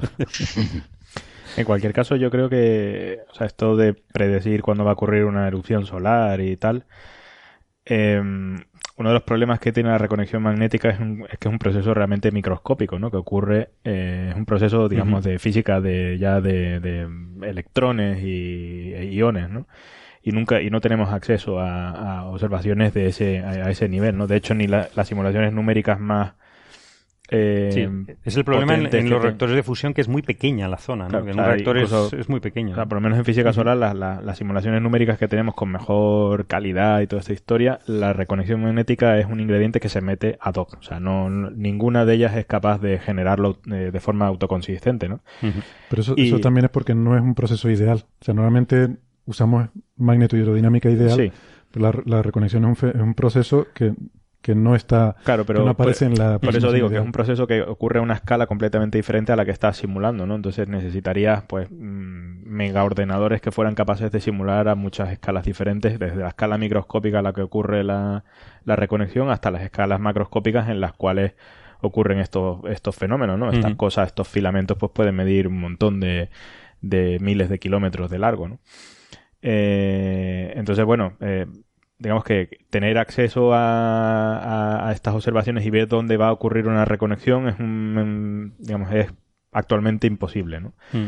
Con lo cual, la- yo para mí la predicción de, por ejemplo, cuando va a haber una eru- erupción solar eh, para desconectar los satélites cuando venga algo peligroso, será com- completamente empírico, ¿no? O sea, se relacionará en plan, cuando esté pasando esto, eh, Mm. pues hay que de- levantar una serie de banderas de peligro y tal, y si pasa esto y esto otro, pues entonces Ujú. apaga el satélite. Sí, hasta ahora lo que tiene es respuesta ¿Cuánto, rápida. ¿Cuánto ¿no? tiempo transcurre entre eh, una erupción solar y sus efectos en la Tierra? Bueno, los, fe- los efectos peligrosos, que son, digamos, los de partículas, pues tardan horas, por ejemplo, en llegar aquí, ¿no? Entonces, Entre lo horas más y días. sencillo es tener Pero- algo que pero- esté monitorizando. Sí, lo que pasa es lo lo que pasa que y lo que no avise, puede- apaguen. Claro, pero lo que no puedes hacer es, eh, para, Ujú. ca- para cada erupción solar, coger y apagar todos los satélites, porque eso lleva, digamos, un, Ya, pero un tienes que perjuicio. medir ¿no? que vengan la- las partículas Claro, en, en pero no es a nada, Tierra. pero no es nada fácil de medir porque no hay, eh, Pero, digamos, no- ver, pero tiene que ser mucho más fácil medirlo que predecirlo. Eh, bueno, pero sería ideal si uno coge un, un- un instrumento que esté mirando al sol todo 24 horas al día, eh, de alguna forma tener eh, una, eh, digamos, una forma, digamos, efectiva de cuando pase algo en el sol, saber predecir que si va a ser, digamos, geoactiva o no. ¿no? Claro. El problema es que Que, esta- cuando estas te refieres a geoactiva, ¿qué estás diciendo? Bueno, pues que pueda afectar a, tanto a la, al- alrededor de, de la Tierra o como pueda cargarse un satélite. O sea, la cuestión es el efecto sobre la magnetosfera terrestre. Sea, la, la Tierra está protegida por una magnetosfera, ¿no? Cuando una, eh, digamos, una tormenta solar llega a la Tierra, eh, hay veces que produce un efecto importante sobre la magnetosfera y, y da lugar a una tormenta geomagnética, y hay veces que no. Y, y no está muy claro por qué. Sí, Eh, de hecho, veces- hay algunas que visualmente tú dices, "Buh, esto va a pegar un petardazo impresionante y pasa y no pasa nada. Y todo depende de cuál sea la configuración magnética de esa nube que sale eh, eyectada del Sol y con respecto a, a la magnetosfera eh, terrestre, ¿no? O sea, parece ser, se está empezando a ver que uno de los efectos que es muy importante, una de las cosas que es muy importante es la polaridad. O sea, si la polaridad del campo magnético de esa nube que viene del Sol es paralela a la del campo terrestre, entonces es menos, eh, tiene un efecto mucho menor. Mm. Digamos que se integra fácilmente con la magnetosfera y, y no, no la rompe, no la perturba y tienes una protección eficaz contra ese flujo de partículas. Si tiene la polaridad opuesta, entonces se producen eh, Reconexiones, ¿no? reconexiones, se producen reconfiguraciones, eso altera la magnetosfera, puede abrir una brecha y por ello es más fácil que penetre el plasma solar. y puede causar más daño. Eh, Eso es un poco muy a grosso modo, ¿no? Eh, de nuevo, y es una cosa que se está empezando a ver y yo no sé si está totalmente asentado, pero es un poco por donde va ahora el... Pero ustedes dirían que además de los, de los modelos y de mejorar esos modelos y demás, necesitamos algún tipo de mm, seguimiento de instrumentos midiendo en, el, al- al- Sí, sí, en las cercanías del Sol, más de los que tenemos. Definitivamente cuando tú preguntas a la gente que se dedica, por ejemplo, al tiempo espacial, eh, una cosa que necesitan eh, urgentemente son sondas en ciertos puntos de la, en, en, digamos, en el sistema solar, eh, entre el Sol y la Tierra, eh, que sean capaces de medir pues eh, un flujo de partículas o la, o la polaridad del campo magnético, por ejemplo, y nos avisen con una con suficiente antelación para eso inyectarlo, por ejemplo, en los modelos de evolución de, de estas nubes en el sistema eh, solar y, y ser capaces con suficiente antelación de decir esto va a llegar aquí, va a ser geoactivo o no. Eh, eh, gritan, de hecho, ¿no? O sea, cuando es una de las cosas que piden, pero claro, es, es difícil porque tienes que tener unas- un, digamos, un, un enjambre de satélites volando por el sistema solar que, bueno, cuestan su dinero, ¿no? Claro. Eh, También tenemos un enjambre de sondas en el en los océanos para medir las mareas y tenemos un enjambre de Sí. porque al final eso es una inversión que nos per- te permite disminuir los efectos o, o paliar los efectos de por ejemplo un tsunami o lo Sí, que sí, fuera, ¿no? completamente de acuerdo. Entonces, es, un- es una inversión, es una buena inversión. Claro. No sé si quieren comentar algo, Francis. Eh, ahora mismo tenemos a Soho y a Inode, el, el de la NASA y el japonés. La agencia europea tiene varios proyectos de predicción de erupciones solares basadas en estos datos. Y creo recordar que eran por minutos, que ahora mismo eh, podemos eh, saber si viene para acá, para la Tierra, y nos va a afectar de manera negativa con unos minutos de antelación. Sí, pero eh, fíjate, algo- Soho, Soho, por ejemplo, bueno, Soho está obsoleto. Ahora está SDO, Solar Dynamics Observatory, que es el sucesor de Soho, que ya ha terminado también su vida nominal, pero se ha extendido porque ha sido un exitazo tremendo, ¿no? Y Hinode también, pero esos son observatorios solares. O sea, esos observan el Sol, no están observando in situ el, el material que nos llega, ¿no? Entonces, observación remota, y ahí podemos ver estas configuraciones de campo magnético y todo esto que está hablando Carlos de si una determinada erupción, cómo ocurre en el Sol, ¿no? Luego está el tema de cómo eso se propaga por el medio interestelar hasta llegarnos a nosotros, que eso no se ve, o sea, eso ya es invisible, pero si tuviéramos ahí instrumentos de medida, el- en el punto L1, por ejemplo, podríamos eh, ver cómo es esa configuración, cómo es ese campo magnético que, que llega del Sol, cómo son eso- esas partículas, y seguramente después de aprender Eh, durante... eh, explicarle a, a los oyentes que el punto L1 justamente está en la línea, en, en- en la- en- entre la Tierra y el Sol, siempre. Sí, pero date cuenta de con que... su estabilidad Soho estaba, orbital. Soho Ujú. estaba entre el punto, en el punto L1, precisamente ahí entre la Tierra y el Sol, un punto estable que hay entre la Tierra y el Sol. Eh, Lo que venga del Sol pasará antes No, por el, no, por el no, L1. No, no sé está- si con suficiente tiempo como para que salgamos todos corriendo, pero... Lo que pasa es que no es tan fácil porque como el Sol está rotando, eh, realmente las partículas cargadas que van a lo largo de, digamos, del viento solar, el viento solar tiene forma, tiene forma de espirar, en la famosa espiral de Parker, ¿no? Con lo cual, pues claro, no es fácil directamente eh, irte al Sol, sino que tiene que seguir una trayectoria que además depende de cuál sea la configuración magnética, o sea, es un problema Eh, realmente eh, complicado. eh, El problema de poner sondas de ese tipo es que es que no pueden coorbitar con la Tierra porque Claro. están en, en semiejes de diferentes a- al de la Sí, Tierra sí. y el periodo orbital va a ser distinto. ¿eh? Sí. Tiene que ser un problema bastante interesante. No sé si lo han. Mm. Supongo que debe de haber ya. Yo, debe haber ya yo creo gente hay que, que ha dicho cómo poner una configuración de, hay de cacharritos in- allí. Hay esfuerzos incluso de usar técnicas de, bueno, de aprendizaje, de deep learning, de pre- aprendizaje profundo, por ejemplo, para intentar obviar todo eso y directamente ver si con la cantidad de datos que se tienen de imágenes del Sol en diferentes filtros y cuál es la geoactividad que ha habido eh, correspondiente, eh, ver si uno puede eh, relacionar uno con otro y que algo, una máquina aprenda a hacer esa relación y entonces mm, simplemente mirar el sol y cuando pasen una serie de cosas y la máquina levante una serie de, de banderas de peligro, desconectar los satélites y confiar automáticamente en que los datos, digamos, va a funcionar igual que ha funcionado siempre, ¿no? Sí, yo creo que eso será lo más práctico, ¿no? Mm. Por lo menos a corto plazo. Más barato, desde luego. sí. Y sobre, y sobre Hinode, que también comentaba Francis, sobre Hinode, que es una misión japonesa que también ha pasado ya sobradamente su tiempo de vida, creo que se lanzó en 2006, si yo no recuerdo mal. Sí, 2006. Eh, se estaba trabajando hasta hace poco en el sucesor, que se llamaba en principio Solar C, porque los japoneses no le ponen un nombre hasta después de, de lanzarse, ¿no? Una superstición que tienen, una tradición que tienen. Y aún así, y aún así cuando le ponen el nombre todavía fue- pueden fracasar, ¿no? O sea, Sí, a veces porque la, pasa. la historia es para no, para no manchar un nombre, ¿no? Eh, con, un, con un fracaso. Sí, ah, yo pensaba que era porque daba mala suerte. Sí, bueno, esa es un poco la, la historia, ¿no? Da mala suerte ponerle... Que- creo que se hacía con los barcos, ¿no? Y luego se ha traspasado esa costumbre a, Sí. a las misiones espaciales. Pero que, que bueno, que es una pena porque muchos aquí pues teníamos mucha ilusión con Solar C y algunos habíamos trabajado también un poco en esa definición, pero al final se ha cancelado. La JAXA, la Agencia Espacial Japonesa, no, no aprobó esa misión. Y bueno, puede que se vuelva a replantear en un futuro una propuesta eh, similar, pero, pero, pero bueno, a ver qué tal. Y... Yo, si queréis que haga un pequeño comentario, un Sí. compañero de mi departamento aquí en la Universidad de Málaga, Marlon Núñez, es, eh, lo- eh, colabora con un proyecto europeo que están desarrollando un sistema de deep learning para aprendizaje de, a partir de la dinámica que observan los satélites del Sol, predecir este tipo de erupciones solares y cuándo van a llegar a la Tierra o no. Y por lo que él cuenta, así a nivel de, de café y de pasillos, eh, él predice bastante, su modelo predice bastante bien, es lo que dice él. Claro, sí, eso es lo que Y decía está Andrés, siendo ¿no? utilizado eh, por la ESA ahora mismo. Sí, ese probablemente es la forma de, de hacerlo ahora mismo, ¿no? Sin, sin preocuparte de intentar... de saber el problema, ¿no? Claro. Es, es más bien eh, predecir viendo un poco los, los patrones que, que son las configuraciones. Realmente no estás aprendiendo sobre el problema, pero estás siendo capaz de reaccionar, ¿no? Claro, Esto O sea, es como eso- los agricultores antiguos, ¿no? Cuando miraban... tiempo como se predecía el tiempo meteorológico hace justo. antes de que hubiera Efectivamente. eh, los meteorólogos y los la meteorología numérica la predices mirando las nubes mirando lo que ves y en Ujú. función de eso decides si el año que viene va a llover o no va a llover o si dentro de una semana va a llover o no Claro, exactamente. Bueno, pues, pues nada, no sé si habéis terminado, Carlos, con Sí, el sí, resumen sí. del artículo.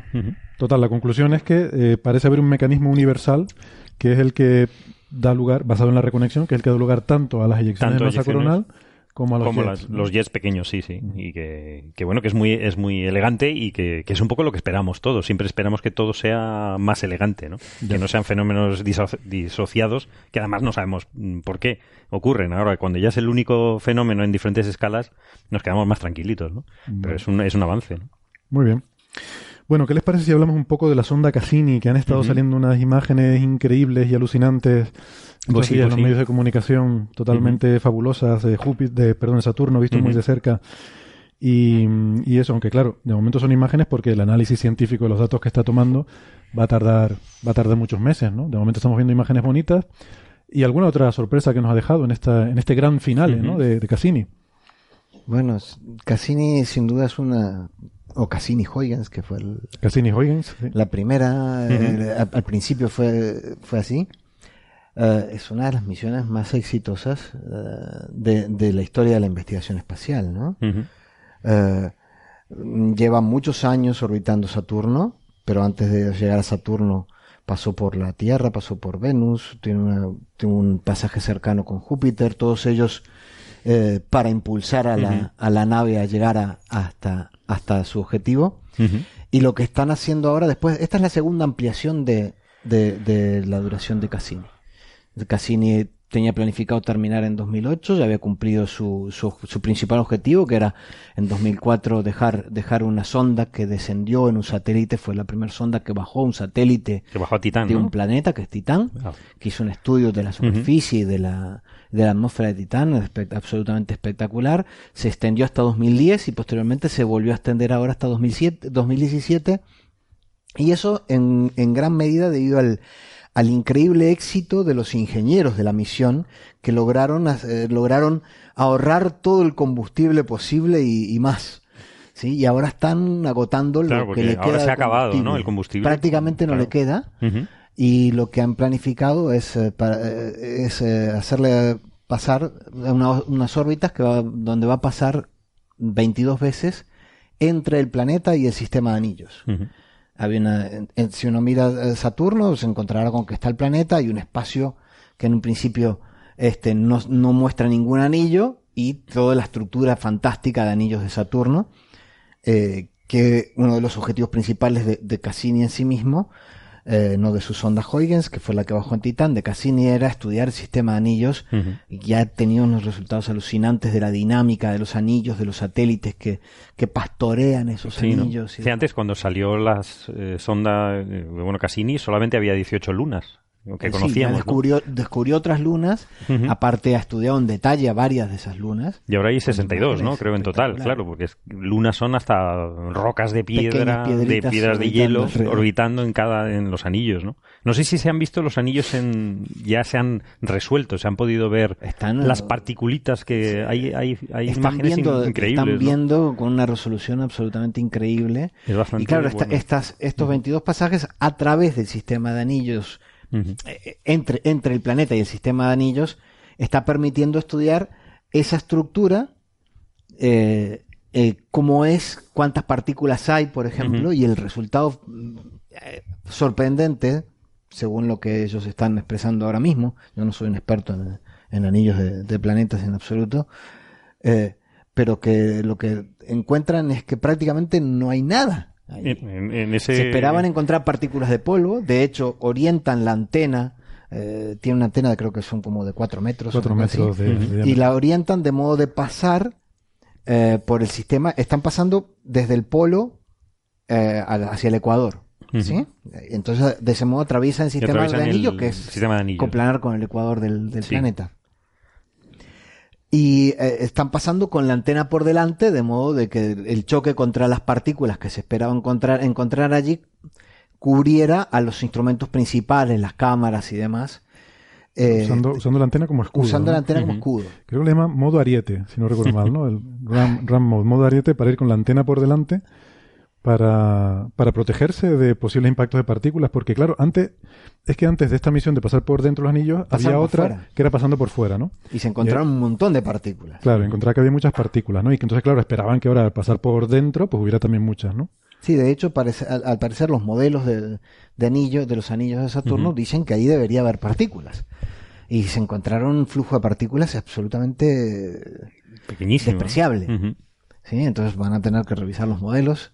Este. Me imagino que eso pronto dará un montón de resultados. O, o será que como pasaron, pasaron por primera vez, esto hace unos días, este, no vaya a ser que pasaron justo por un agujero, ¿no?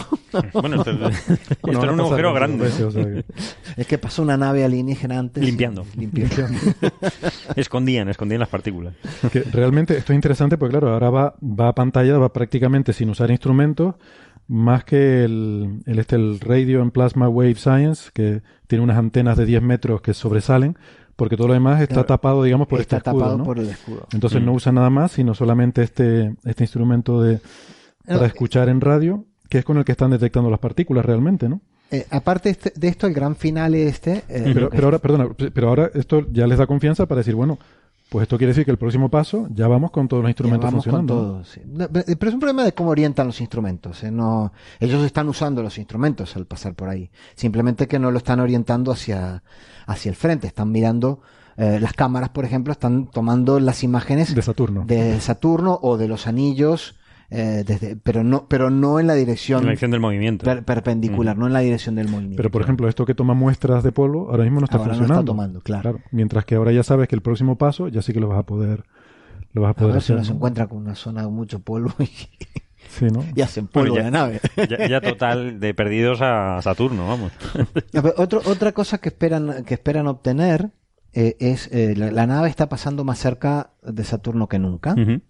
¿Sí? Entonces están logrando mapear el, el campo gravitatorio del, del planeta con mucho detalle Y el campo magnético. y el campo magnético. ¿eh? Y, y esto, esto servirá de tener una muy buena determinación de- de- del campo gravitatorio del planeta, sirve para estudiar la estructura interna del planeta. Eh, se especula con que Saturno tiene un núcleo sólido, pero esto va a permitir eh, efectivamente ver si Saturno tiene un núcleo sólido o no en el, en el interior. ¿A qué distancia de Saturno está ahora la nave? Porque decimos cerca, pero Mm. más o menos qué distancia. El hueco son unos 2.000 Realmente- kilómetros, si no recuerdo mal. El hueco que hay desde, el- desde la superficie del planeta hasta el anillo Mm. hay unos 2.000 kilómetros y por ahí en medio está pasando. Sí, está pasando prácticamente rosa las capas superiores de la atmósfera de- del planeta. El punto más cercano. Es que es muy elíptica la órbita, ¿no? Entonces se acerca mucho al, al pasar por el hueco, mm, pasa cerca del planeta y luego ya se aleja mucho. Y luego ya la siguiente. Es una vuelve- nave chiquitísima porque es, es como una furgoneta en el fondo. Son Mm. cuatro metros por, por cinco y es como, como una furgoneta allí. Eh, En el fondo, si, si, si lo pensamos bien, da escalofrío. ¿eh? O sea, Bueno, tú dices chiquitísima, a mí me parece enorme. O sea, que una, que una Todo es relativo. Claro, no, pero que pongas una cosa en el espacio que esté ahí en Saturno. Sí, que en nos Saturno, mande, nada nos mande datos. Ya, ¿no? han puesto una furgo en Han puesto una furgoneta en Saturno esta En gente. Saturno. sí, sí, es impresionante. flagoneta con los malocotones. Y, y esas antenas que, que miden 10 metros, ¿no? Tiene tres antenas de 10 metros, que es con la que hace estas medidas de, de ondas. Y vimos lo de Encelado, ¿no? Hace dos semanas, ¿no? ¿En- Que- Encélado te refieres? Encelado, me refería, Encelado. perdón, como dice Nefertiti. Nefertiti. Nos explicó Saludos. otra vez. Que, que sí, que estaban midiendo el campo magnético, de hecho. Sí. Y viendo el campo magnético de Encélado, vieron que había una simetría, ¿no? Y entonces en- pensaron, ¿no? En pasar cerca para recoger eh, lo- lo- lo- le- las muestras de lo que le pu- pudiese estar expeliendo eh, Sí, Encélado. sí, porque uno de los grandes resultados es justamente eh, esas eh, secciones de material de, de Encélado este, que se vieron por primera vez durante... Se vieron con el Hubble, ¿no? con- Bueno, ya con sé. Cassini, ¿no? Pero Creo que el, el 15 de septiembre. Estoy viendo ahora mismo en la web, eh, la web de la Jet Propulsion Laboratory, que tiene lo de Cassini Gran Final, Sí. 468.447 millas. Eso es aproximadamente el doble de la eh, distancia Tierra-Luna, Ujú. Donde está ahora mismo. Donde está ahora mismo. Claro, pero eso, eso es porque la órbita, como, como está haciendo unas órbitas muy elípticas. ¿eh? y ahora probablemente esté bastante alejado. No sé, habría que mirar si en algún lado de esos dice cuáles son las distancias mínimas. Bueno, al final se va a caer sobre el planeta, ¿no? O sea, Sí. eh, ese es el gran final. Ese es es en- que lo van a lo van a hacer caer en el en el planeta y va a estar algunos minutos transmitiendo los datos de la de la atmósfera. de la atmósfera superior. Creo que un minuto, me parece que es el tiempo que estiman desde que entra en la atmósfera hasta que ya se vaporiza. Y eso ocurrirá el 15 de septiembre, ¿no? Algo de septiembre. Sí, no- creo que el 15 de septiembre. Sí, ¿no? En 15, septiembre. 15 de septiembre. Mm. Sí, re- recomiendo la aplicación otra vez en el NASA's Eyes, los ojos de la NASA, que, que están todas las misiones, está Juno, pero también está Cassini, y puedes ponerlo hacia adelante, hacia detrás, y ves exactamente en perspectiva eh, cómo pasa de cerca, que es, es- es impresionante. Oye, Javier, ¿y la Huygens se quedó en Titán? La joya se quedó en Se quedó en Titán. Titán, está ahí. O sea, en Sí, Titán ahora ahí. mismo hay un cacharro Hay un cacharro hecho por el hombre. hecho por el Qué Y hombre. eso no, no nos importa por Los, bacterias la- y eso. los, este, los pulpos estos eh, que No, estaban era- en, en- en Titán. El, el calamar de Daniel María. El calamar, que calamar. tenemos algunos diferentes en Europa, otros en Titán, estarán este, estudiándonos para venir a invadirnos. Y pues no sé, de qué. No sé si les merece. De todas formas, la, la, Huygens, la Huygens esta era muy pequeñita, era una cosa pequeñita. Mm. Entonces, eh, Titán es muy grande. Es Pero no los sabemos el tamaño de los calamares. restos que afectan poco a, a la vida o, o a lo que pueda haber allí.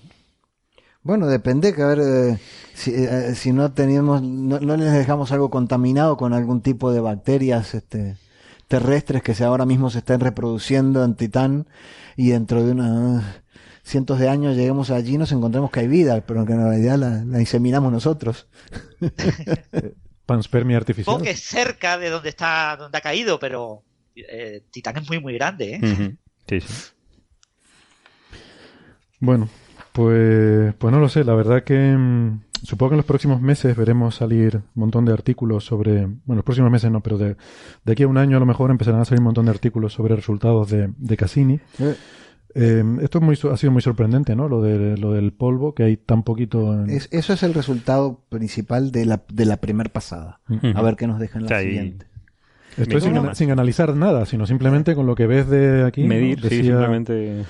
Eh, a, a mí me, me, me impresionó muy gratamente la noticia de que una de las ingenieros que están trabajando en, en el- en el- la determinación de estas órbitas del gran final es, es una española, canariona. ¿Y no la conoces?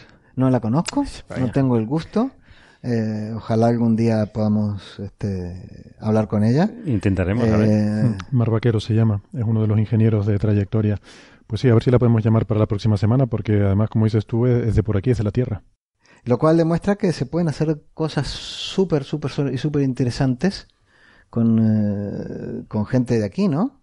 A ver si nos lo creemos eh, de una vez. Por supuesto que sí, hombre, faltaría más. Que está Eh, bien que podemos servir copas a los que tienen muy buenos sueldos, pero también podemos generar eh, gente capacitada que, que pueda, pueda tener eh, sueldos dignos, ¿no? Sí, y, En fin, y además sí. es, una, es una chica joven de treinta y pico años y está bien ver que, que la gente que tiene ilusión y, y talento y, y ganas de perseguir sus sueños más allá de las fronteras, pues tienen también oportunidades de hacerlo, ¿no? Eh, esperemos que no cambie mucho la cosa con Trump, porque hasta, hasta ahora Estados Unidos ha sido siempre un país donde ha dado gusto eh, emigrar. Yo, para- yo creo que lo que tenemos que esperar es que cambien las cosas con nosotros. Que cambiemos las cosas aquí, que empecemos a, a valorar este tipo de este tipo de, de gente, este tipo de trabajo, de nos- que nos demos cuenta que esto es una inversión, es una buena inversión y no un gasto eh, que, que no, que no vale para nada, porque es la manera que cambiaremos la vida de, No está de- claro. de la- nuestra gente. ¿no? Volvemos a lo que decía Juan Carlos al principio, ¿no? De, de que la, la recompensa es el conocimiento y no el oro que extraigamos de allí, ¿no? Em, bien, pues, pues nada, quizás em, a modo de curiosidad, una noticia que me, me apareció en el móvil esta mañana, eh, me sale en el Google Now noticias, me sugiere noticias que me pueden interesar. Y claro, me pone cosas relacionadas con las cosas que estaba leyendo. Y no se le ocurre otra cosa al amigo Google, sino sugerirme una noticia de Russia Today. Sí, pero a mí también me lo sugiere. Yo, yo creía que era solo yo. Dices, esto está mal. A ¿Por mí qué también- Russia Today A mí también me lo sugiere, lo, y lo revistas cual, estas... lo cual demuestra que a la inteligencia artificial todavía le queda mucho Le queda por mucho. avanzar. ¿Y qué noticia te han mandado? ¿Cuál era? Bueno, el titular era algo así como que, a ver si lo recuerdo, ¿no? Pero era algo así como que los, eh, los ingenieros de la NASA, ¿no? Siempre los de la NASA y tal, eh, habían escuchado, eh, ¿no? ¿Cómo era? El, los sonidos que escuchan los ingenieros de la NASA al pasar la sonda Cassini cerca de Saturno les deja intrigados. Claro, esto se refiere a que no hay polvo, ¿vale? Pero si tú dices, eh, los científicos están intrigados porque no hay polvo, queda como muy mundano. Pero si tú dices, los ingenieros escuchan, no, la gente de la NASA escucha algo en Saturno que les deja intrigados, pues claro, ya tiene otra, ya tiene otro Esas- matiz diferente. Claro, esas ondas de sonido propagándose en el vacío me Los encanta. calamares.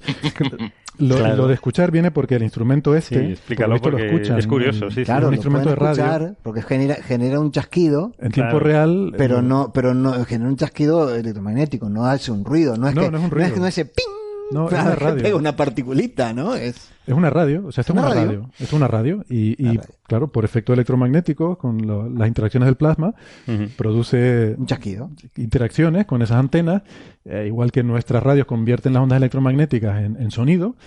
eh, Ellos lo que de hacen esto aquí algunos saben mucho de, de cómo se, de cómo funcionan las radios, pero pero este instrumento hace algo parecido, eh, mucho más sofisticado, y entonces esta gente en la Universidad de Iowa, que son los, los IP de este instrumento, pues, pues hay que coger ahí y escuchar, y escuchar esa radio, ¿no? Escuchar es la radio como Cassini. la, que está, la película esta, ¿cómo es? La... Contact. Sí, contact. Contact. Sí. Pero aquí escuchan, eh, lo, lo curioso es que efectivamente se puede escuchar en tiempo real el impacto de las partículas de polvo. Sí, se va escuchando chasquiditos, Chasquiditos, que es, ¿no? es un ruido muy extraño. Que Sí. es casi- a mí- yo veía la gráfica y digo, hombre, pues mucho mejor. Claro. Es decir, veo en dos dimensiones, en colores, tengo más información. Claro. Ahora, los ruiditos también tenían su, su gracia, ¿no? Su romanticismo. Hombre, el ¿no? ruidito tiene su morbo. pero- chasquidito y el electromagnético, digo, bueno. Y lo gracioso es que los propios Pero está en científicos... internet, Sí, la sí. gente los puede escuchar. Y los estaban comentando, digo, ah, bueno, si lo están comentando es que lo irán, no es una locura de Russia Today. No, existe, claro. Y hablando de morbo, yo creo que, eh, aunque fuera durante de- de un minuto y medio, se debería hablar aquí de, de- del- de la noticia acerca de que un- la posible la, la ano- anomalía de- en el fondo cósmico de microondas, esas diferencias de temperatura, podría ser una, eh, una prueba de la existencia de otros universos. Lo digo básicamente para poderlo poner en el título, en iVoox, para tener más descargas. Claro, claro. Pues venga, vamos con eso. El universo paralelo. Un minuto para poderlo poner como título. Universos Venga, vale. paralelos. Pues venga, adiós, adiós a, a Cassini Huygens. Venga. Cassini Huygens, vamos al fondo de microondas. Que, que para poderlo poner en el título, como dice Juan Carlos. No, solamente para eso, para poner en el título. ¿Quieres, ¿Quieres comentarle un poco, Juan Carlos, esto de la mancha fría en el fondo de microondas, no? Sí, no, no, que de hecho yo desconocía que, que, que no, que, no fuese homogéneo todo el, el, fondo cósmico de microondas, pero al parecer hay una zona eh, con una temperatura más baja. Pero cuando decimos temperatura más baja, decimos muy poco más baja. Creo que son unos 0,0000001 eh, grados, ¿no? Sí. Y, y es esta pequeña anomalía, al parecer, podría ser aquello tomado con muchas pinzas, tomado como una prueba de un choque primigenio antiguo con otro universo. Ya digo, seguro que esto es muy muy, muy de cogerlo con, con, con pinzas, ¿no? Un láser de Ockham. Pero láser de sí. La explicación más molona. Efectivamente, esto así es como ha salido en los medios de comunicación. Y, y esto tiene su origen en un, un artículo eh, que, que, no lo tengo aquí ahora sí, mismo. Este, aquí, pues te lo paso. ¿Tú lo tienes aquí? Ah, vale. Pues el artículo se titula Evidencia en contra de un supervacío causando la mancha fría del fondo cósmico de microondas, ¿no? Y, y lo firman eh, Mackenzie y, y colaboradores. Eh, que son de ¿de dónde son? De la, de, Durham. de la Universidad Durham, de, ¿no? Durham Ah, Durham ¿También? también, sí. Es que me sonaba Durham, uh -huh. pero como ya lo habíamos comentado también uh -huh. de, del artículo de física solar, pues sí, también de la misma universidad. Y bueno, ellos lo que hacen es eh, bueno, por introducir un poquito, efectivamente, como dice Juan Carlos, uh -huh. el fondo de microondas no es totalmente homogéneo, es, es, casi casi homogéneo, pero tiene unas pequeñas inhomogeneidades, ¿no? Las fluctuaciones del fondo de microondas, que es en lo que se basa la cosmología de los últimos 10 años. Uh -huh. Desde que esto se ha medido, ha sido una pista maravillosa sobre cómo, es el, cómo fue el origen del universo y cómo es el universo a gran escala.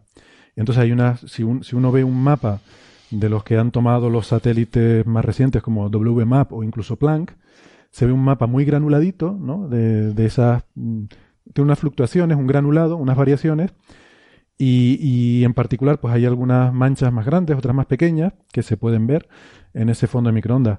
Pero como dice Juan Carlos, son variaciones de 0,0001 eh, grados, ¿no? O sea, muy, muy poquito. Eh, de hecho, costó muchísimos años el ver sí, sí, estas sí. fluctuaciones. Estuvieron buscando durante mucho tiempo porque se sabía que iban a abrirnos la puerta a estudiar la cosmología y, y se descubrieron recientemente. Y esto, la mancha fría, además, es una cosa que descubrió un español eh, que yo debería tener. Fue en 2004. Ajá. Eh, y es, es, una zona particularmente particularmente fría de no, no particularmente fría vamos a ver cómo lo digo eh, el asunto tiene su miga no porque además me hoy eh, justamente me encontré con José Alberto Rubiño que es nuestro nuestro experto aquí en cosmología uh -huh. y le estoy preguntando por este tema no que qué le parecía a él este artículo no le impresionó mucho por cierto puso cara así un poco aburrido como diciendo bueno sí esta esta cosa y tal y sobre esto de la mancha fría me llevó a dice acompáñame aquí un momento no y me llevó a un sitio un pasillo donde hay un póster en el que se ve el fondo de microondas, ¿no? Me enseñó así el póster y me dijo, ¿cuál crees que es la mancha fría? Entonces yo llegué allí, miré aquello y la zona que yo vi más grande y más fría, más azul, más ¿no? por el centro, más azul ahí en aquel mapa, le dije, esta, aquí, cerca del centro. Dice, pues no, no es esa. es una que hay aquí abajo a la derecha. Y digo, ah, bueno, pues no tenía nada de particular. O sea, había otras manchas que tú las ves hacia ojo y parecen, no parecen muy diferentes, ¿no? Entonces, así a, a, primera vista no tiene nada de particular. La cuestión es que al hacer la estadística, al hacer el análisis, en particular una cosa que se llama el skewness de la distribución, eh, que es un, parámetro estadístico para, para medir estas variaciones, pues sale que esta mancha es un poco anómala. Es, digamos que es difícil que tú por, por azar, aleatoriamente, poniendo ahí variaciones aleatorias, te salga esa mancha ahí. Hay otras manchitas que sí que son más consistentes con una estadística aleatoria, pero esa no tanto, ¿no? Y de hecho, eh, bueno, esa mancha ha sido objeto de, de, mucho estudio y mucho debate. Y se estuvo debatiendo mucho tiempo cuánto de anómala era. Porque al principio se decía que la probabilidad de que eso ocurriera por azar era solo de una entre 10.000. Y sin embargo, la gente de Planck, eh, ahí José Alberto me enseñó un artículo que ellos hicieron, ¿no? el grupo de Planck, él es coautor de este artículo, es el artículo 23 de los resultados de Planck de 2013. Me hacen mucha gracia estos anuncios, estos artículos, porque ya en el título ya. te pone artículo 23. bueno, este artículo está dedicado a hacer estadística de las fluctuaciones del fondo de microondas y analizan todo en un nivel de detalle que es eh, casi una tortura. Ponerse a leer esto, ¿no? Es análisis estadísticos uno detrás de otro de todo lo que hay ahí. Y en particular, pues hay una sección dedicada a la, a la mancha fría esta, ¿no? Entonces me, me decía José Alberto que hay un problema aquí de que a veces te equivocas al hacer estadística con eh, cuánto de probable o de improbable es algo que ocurra, ¿no? Eh, y que el, número este de que la probabilidad era una entre 10.000 venía de que si tú intentas calcular cuál es la probabilidad de que una mancha de 5 grados, que es el tamaño que tiene esta mancha en el cielo, 5 grados, cuál es la probabilidad de que una mancha de 5 grados sea de, debida al azar. Y dice, no, no tienes que mirarlo así, tienes que mirar la probabilidad combinada de todos los tamaños de que sea de un claro, grado. tú no dos, sabías que eran tres, 5 de cuatro. grados. O sea, al fin Claro. has visto que eran 5 Luego grados. has visto que eran 5 Pero grados, no lo puedes imponer desde el principio, ¿no? Bueno, total, que, que cuando lo haces te sale que es de un, de un 1%, Ujú. básicamente, ¿no? Es el, el número que ellos ponen aquí en este artículo. Entonces, es, eh, es algo anómala, o sea, es, parece poco probable que eso ocurra en una distribución gaussiana, aleatoria, etcétera. Y una de las explicaciones que se había propuesto es que quizás esa zona coincidía con un gran supervacío, o sea, una zona donde había muy poca densidad de galaxias, y entonces ahí, pues, cuando tienes un, un vacío muy grande, lo que pasa es que la luz que te llega, bueno, no, no quiero entrar en muchos detalles, pero la luz parece más enrojecida de lo que realmente es y parece más fría de lo que realmente es porque el universo se está expandiendo. O sea, em, cuando la luz atraviesa una zona, un- un- una zona con densidad. Si tú tuvieras un universo estático, digamos que entra en un potencial gravitatorio, pasa por esa zona de una cierta densidad, luego sale, la energía que gana al entrar en el potencial es la misma que la que pierde al salir y no hay cambio. Pero si el universo se está expandiendo en medio, entonces el potencial del que sale es menor que el que ha entrado. Da igual, me estoy liando. Lo que quiero decir es que hay un efecto que es conocido en cosmología que hace que cuando la luz pasa por zonas de diferente densidad, cambia un poquito sus propiedades. Y se había pensado que a lo mejor la mancha fría no era una propiedad del fondo de microondas, sino que simplemente esa luz no estaba atravesando una zona mm, particularmente vacía de materia y entonces por eso la veíamos tan, tan vacía. Tan- Y a veces es, es un poco peligroso hablar de, de cuán improbable o cuán probable es que algo ocurra, sobre todo cuando hablamos de los primeros eh, momentos del universo, porque eso puede peligrosamente hacernos caer en la cosa del principio antrópico y tal, ¿sabes? Ah, Cuando, cuando empezamos a hablar de que algo es improbable y que es una posibilidad entre no sé cuántas, podemos caer en esos errores de la cosa antrópica, ¿no? De, de estamos aquí porque alguien nos, nos, nos ha colocado, ¿no? O sea que la cosa estadística a veces da miedo. Sí. Bueno, entonces el artículo realmente, eh, estrictamente, lo único que dice es que no, no es un efecto de supervacío. O sea, ellos han eh, estado estudiando la distribución de galaxias en este, en este supervacío y concluyen que no puede ser este efecto el que, el que dé lugar a esto. Y ahora, si quieren, pues debatimos un poco más en detalle todas estas cosas y el principio antrópico que decía José Carlos, es, perdón, Juan Carlos. Pero antes, como ya llevamos hora y media de programa, yo quisiera despedir a nuestros oyentes que nos siguen por la radio. eh, que, que muchas gracias por estar ahí, desearles feliz semana. Nos volveremos a ver la semana que viene. Pero nosotros vamos a seguir eh, un ratito más hablando de este y otros temas para nuestros oyentes por internet. Y Ahora no- viene lo bueno. Ahora viene lo bueno. No se lo pierdan. Una pausita. Lo oscuro. Y volvemos. Y Francis, no estoy seguro si te tienes que ir ya o te puedes quedar también un ratito más. Me puedo quedar unos cinco minutos más, no mucho más. Vale, pues acabamos este tema con Francis entonces. Pausita y volvemos enseguida. Venga.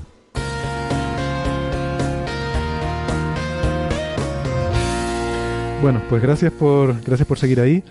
Francis nos va a tener que dejar dentro de poquito, así que mm, eh, quiero aprovechar para pedirle si tiene comentarios sobre, sobre este artículo o alguna cosa que, que te haya llamado la atención. lo, lo primero que me gustaría recordar, Héctor, has mencionado que es un investigador español el que lo descubrió, es eh, Patricio Bielba, Exactamente, gracias. el Instituto de Física de Cantabria de. Santander, que lo descubrieron en el 2004 con el primer año de, de datos del Fondo Cósmico de Microondas del Telescopio Espacial de la NASA WMAP, el Wilkinson Map. Eso, como era el primer año, hay hasta nueve años, uno, tres, cinco, siete y nueve, eh, se pensaba que podía desaparecer y lo que ha pasado es que no ha desaparecido. También se pensaba que cuando iban a salir los datos de Planck, el telescopio espacial de la ESA que estudia el fondo cósmico de microondas, también podía minimizarse el efecto de esta anomalía eh, en el fondo cósmico de microondas y tampoco ha ocurrido. ¿no? Lo que sí es cierto es se que ha confirmado que es muy existe. difícil saber qué probabilidad hay de que ocurra esto. Probablemente se combinan la posibilidad de que existan una serie de vacíos con el hecho de una fluctuación estadística. Y este nuevo artículo lo que propone es eh, contradecir un artículo del año pasado, de marzo de 2016, que proponía un gran eh, vacío a z aproximadamente 0.14. Entonces, lo que ha descubierto este nuevo artículo es que si ese vacío existe, tiene que tener algo en medio, ¿vale? Eh, entonces, ellos proponen que hay como dos vacíos más pequeños o un gran vacío con algo en medio de materia y que en ambos casos eh, no explica toda la mancha. Lo que pasa es que si tú explicas parte de la mancha y además añades una fluctuación estadística, perfectamente podrías explicar esta anomalía sin pensar en, entre comillas, multiversos. Yo quiero decir que este artículo, por cierto, está basado en observaciones tomadas en el telescopio anglo-australiano, que es el telescopio de nuestro amigo Ángel López Sánchez, el Lobo Rayado. verdad? Bueno, el telescopio en el que trabaja de, de soporte. Y él estuvo eh, haciendo estas observaciones, así que a ver si el próximo día que venga nos cuenta un poco algo más sobre los detalles técnicos. Pero, pe- pero vamos, que en fin, que la, sí, Fíjate, Héctor, que este artículo, eh, gracias a usar ese telescopio anglo-australiano, ha analizado unas 7.000 galaxias de gran calidad. Pero es que el artículo del año pasado analizaba más de 750.000 galaxias. Ujú. Eso sí, con peor calidad.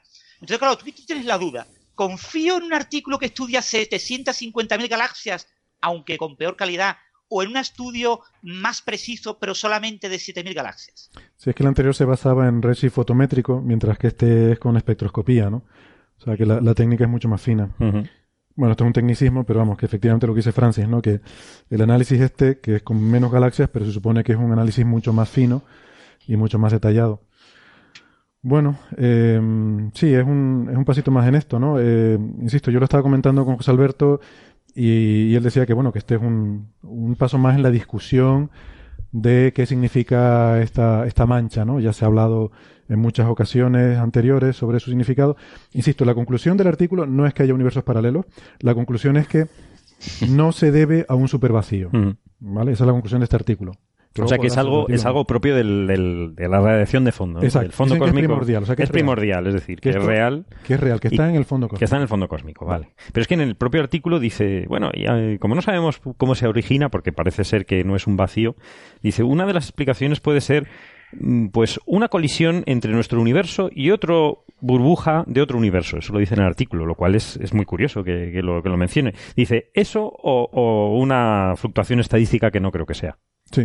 O sea, le, le parecía mucho mejor el choque entre burbujas de universo que una fluctuación, que una estadística. fluctuación estadística. que- Entonces, a mí me parece un poco curioso que eso esté en el artículo. ¿no? Esto es, insisto, tú estás acostado medio de la noche en tu casa y oyes un ruido en la terraza y dices, bueno, puede ser que se haya caído algo en la terraza, que no me parece muy probable, o que haya aterrizado una nave espacial alienígena. Claro. Claro. Más chula es la nave, entonces. Por el láser de Ockham de Claro. Andrés, tiene que ser la nave. Eh, de hecho, hay, hay otras explicaciones exóticas, ¿no? José Alberto también me hablaba de una supercuerda cósmica, que también es algo de lo que se habló en su momento. Antes, en los años 80, había teorías eh, como alternativa a esto de la inflación, se proponía que mm, teorías basadas en, en estructuras de supercuerdas cósmicas y tal, pero luego cuando se vio el fondo de microondas, que no, las fluctuaciones que se observaban no se parecían nada a lo que predecían las teorías de supercuerdas, pues se abandonó esto, ¿no? Francis? Yo me voy a tener que ir ya. Pido Ah, muy perdón bien. a todos, Sí, pero ya, ya es mi límite, las 6 y 10. perfecto, pues Un abrazo. gracias Hasta por haber llegado hasta. Un placer como siempre. Sí, yo estaba pensando antes, yo no sé si se ha descartado, por ejemplo, eh, efectos de no gaussianidad, ¿no? O sea, que el campo de temperatura no sea gaussiano, entonces, eh, a pesar de que uno espere eso, un- con un 1% de probabilidad estas estas manchas frías, eh, digamos, tan grandes, si el campo no es gaussiano, a lo mejor resulta que es mucho más probable, ¿no? Pero no sé, no sé hasta qué punto este tipo de no gaussianidad se ha descartado ya en el, en el fondo cósmico de microondas, ¿no? En- todavía no, pero se espera que, que con mm, las mejores observaciones, en particular cosas como la de experimento Quijote, pues una de las cosas que arrojen es eso, ¿no? Cuánto se, se desvía eh, el, el fondo de microondas y su espectro de potencias de, de estas gaussianidades, ¿no? Que es lo que uno asume típicamente cuando, cuando no sabes cómo es la distribución estadística de algo, supones que son gaussianas. ¿no? Sí. Eh, la verdad es que hasta ahora todo encaja muy bien con distribuciones gaussianas, ¿no? Pero bueno, luego hay cositas como esta que no sabes hasta qué punto, ¿no? Y, y nada, ¿qué más? Pues, ¿qué más podemos comentar sobre Bueno, pues eso, que lo de la supercuerda había quedado un poco descartado, pero que puede ser, me decía José Alberto, que, que sea un efecto que exista, pero que no sea dominante y, bueno, tenga alguna pequeña manifestación como esta mancha fría. Pues, podría ser una posibilidad, ¿no? Em, porque mm, tampoco es que haya nada que se haya demostrado que está mal con estas teorías de, de supercuerdas cósmicas. O sea, simplemente es que no encajaba con lo que se observaba y pues se descartó. Pero bueno, podría, podría valer la pena recuperar un poco el asunto.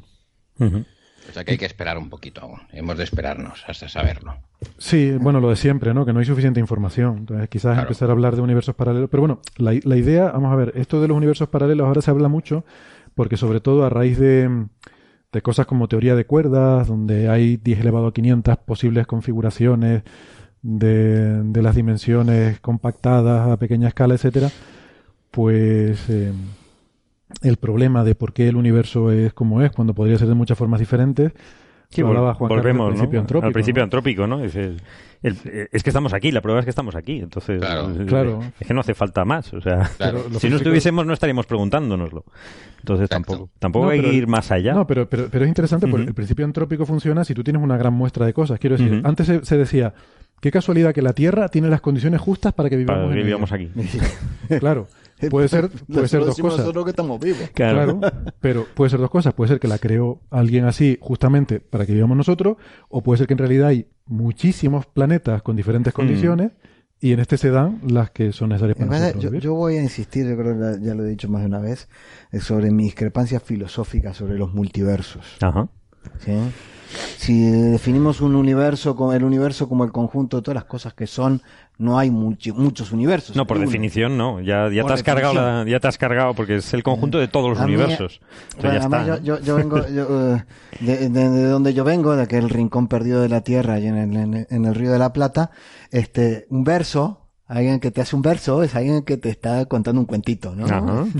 Este, eh, un versero es un cuentista. Bien, Y bien. esto del multiverso me suena a un verso muy, muy extendido. Muy extendido. A, a lo mejor en vez de hablar de muchos universos, habría que hablar de muchos grupos de espacio-tiempo distintos, ¿no? Algo así.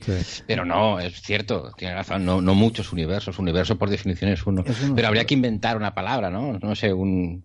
Sí, conjuntos que- de espacio-tiempo, ¿no? Bloques de espacio-tiempo, no sé. Es que ellos nosotros tenemos una limitación fundamental. La gente- Nosotros vemos solo, solo uh, una parte del universo Sí. eh, lo- lo que- y no tenemos ni idea de qué parte, qué, qué fracción del todo el universo es. Correcto. Digo, digo que la, la definición, o sea, la, la gente que trabaja en estas cosas lo llama burbujas. Entonces, no los llaman universo, lo llaman burbujas. Y el- es que la definición es diferente, ¿no? Para ti el universo es todo lo que es. eh, para la gente que trabaja en estas cosas definen universos como sitios donde las leyes de la física son eh, las mismas. Entonces, eh, cuando cambias la configuración de, del, del espacio-tiempo, de las dimensiones enrolladas, pues son diferentes, digamos que son diferentes, es diferente física lo que hay. ¿no? Sí. ¿Cómo, perdona, Juan Carlos? No, como diferentes parcelas donde operan otras leyes, pero son parcelas de, de- de- del Son mismo parcelas, universo. ¿no? Sí. Sí. Burbujas. Sí, burbujas está bien, burbujas está bien. Burbujas, ¿no? De hecho, no, no usan Sí. esa palabra en el artículo. Lo usan, lo que pasa es que Y, y- habla y de cómo, cómo universo calculan burbuja. que es la existencia de otras burbujas donde las leyes de la física son diferentes? Porque para, eh, para llegar a esa conclusión es que hay que aplicar las leyes de la física que conocemos. Porque es es matemática realmente, es la cantidad de formas en las que tú puedes enrollar, son, son las, creo que son las variedades de Calabi-Yau, ¿no? Son las formas en las que tú puedes enrollar las 11 dimensiones de la teoría de cuerdas, eh, en lo que llaman el landscape, el paisaje, ¿no? De cuántas formas diferentes tú puedes organizar las dimensiones. Pues resulta que hay 10 a la 500 formas. Y eso cambia las, Y luego- las leyes de la física. Y luego, en sí, cada- y luego está, claro, porque se supone la, la teoría de cuerdas es una teoría que pretende explicar por qué las leyes de la física son las que son, las que conocemos, partiendo de cosas muy básicas, de matemática pura prácticamente, ¿no? Entonces, si tienes diferentes formas de organizarlas, te salen diferentes eh, leyes de la física. Y entonces eso responde a la pregunta de eso, ¿por qué las por qué el, el universo, o sea, lo del fine tuning, ¿no? ¿Por qué las constantes físicas valen lo que valen? Pues la razón es porque hay 10 a la 500 formas diferentes y en otra, y, y cada burbuja tiene su forma, pero nosotros vivimos en esta porque en esta puede haber vida, ¿no? en muchas de las otras Eso, no puede impli- haber eso vida. implicaría que hubiese unas supraleyes por encima de, la, de las leyes, ¿no? Que, que ese grupo, ese conjunto de burbujas tuviese a su vez unas leyes eh, propias, ¿no? O sea, una- la, la supraley tendría que haber, ¿no? Sí, pero que serían más básicas. O sea, es por ejemplo, tú, eh, te- eh, pregúntate, ¿por qué la constante de la gravedad vale lo que vale? ¿Por qué no vale el doble? Eh, la constante universal esta- o la velocidad de la luz tiene un valor. ¿Por qué vale eso y no vale cuatro veces más? ¿no? En- eh, Entonces, eh, o sea, la, la idea es intentar eh, obtener esos valores a partir de cosas más básicas. A mí me resulta curioso todo eso, que es matemática básicamente pura.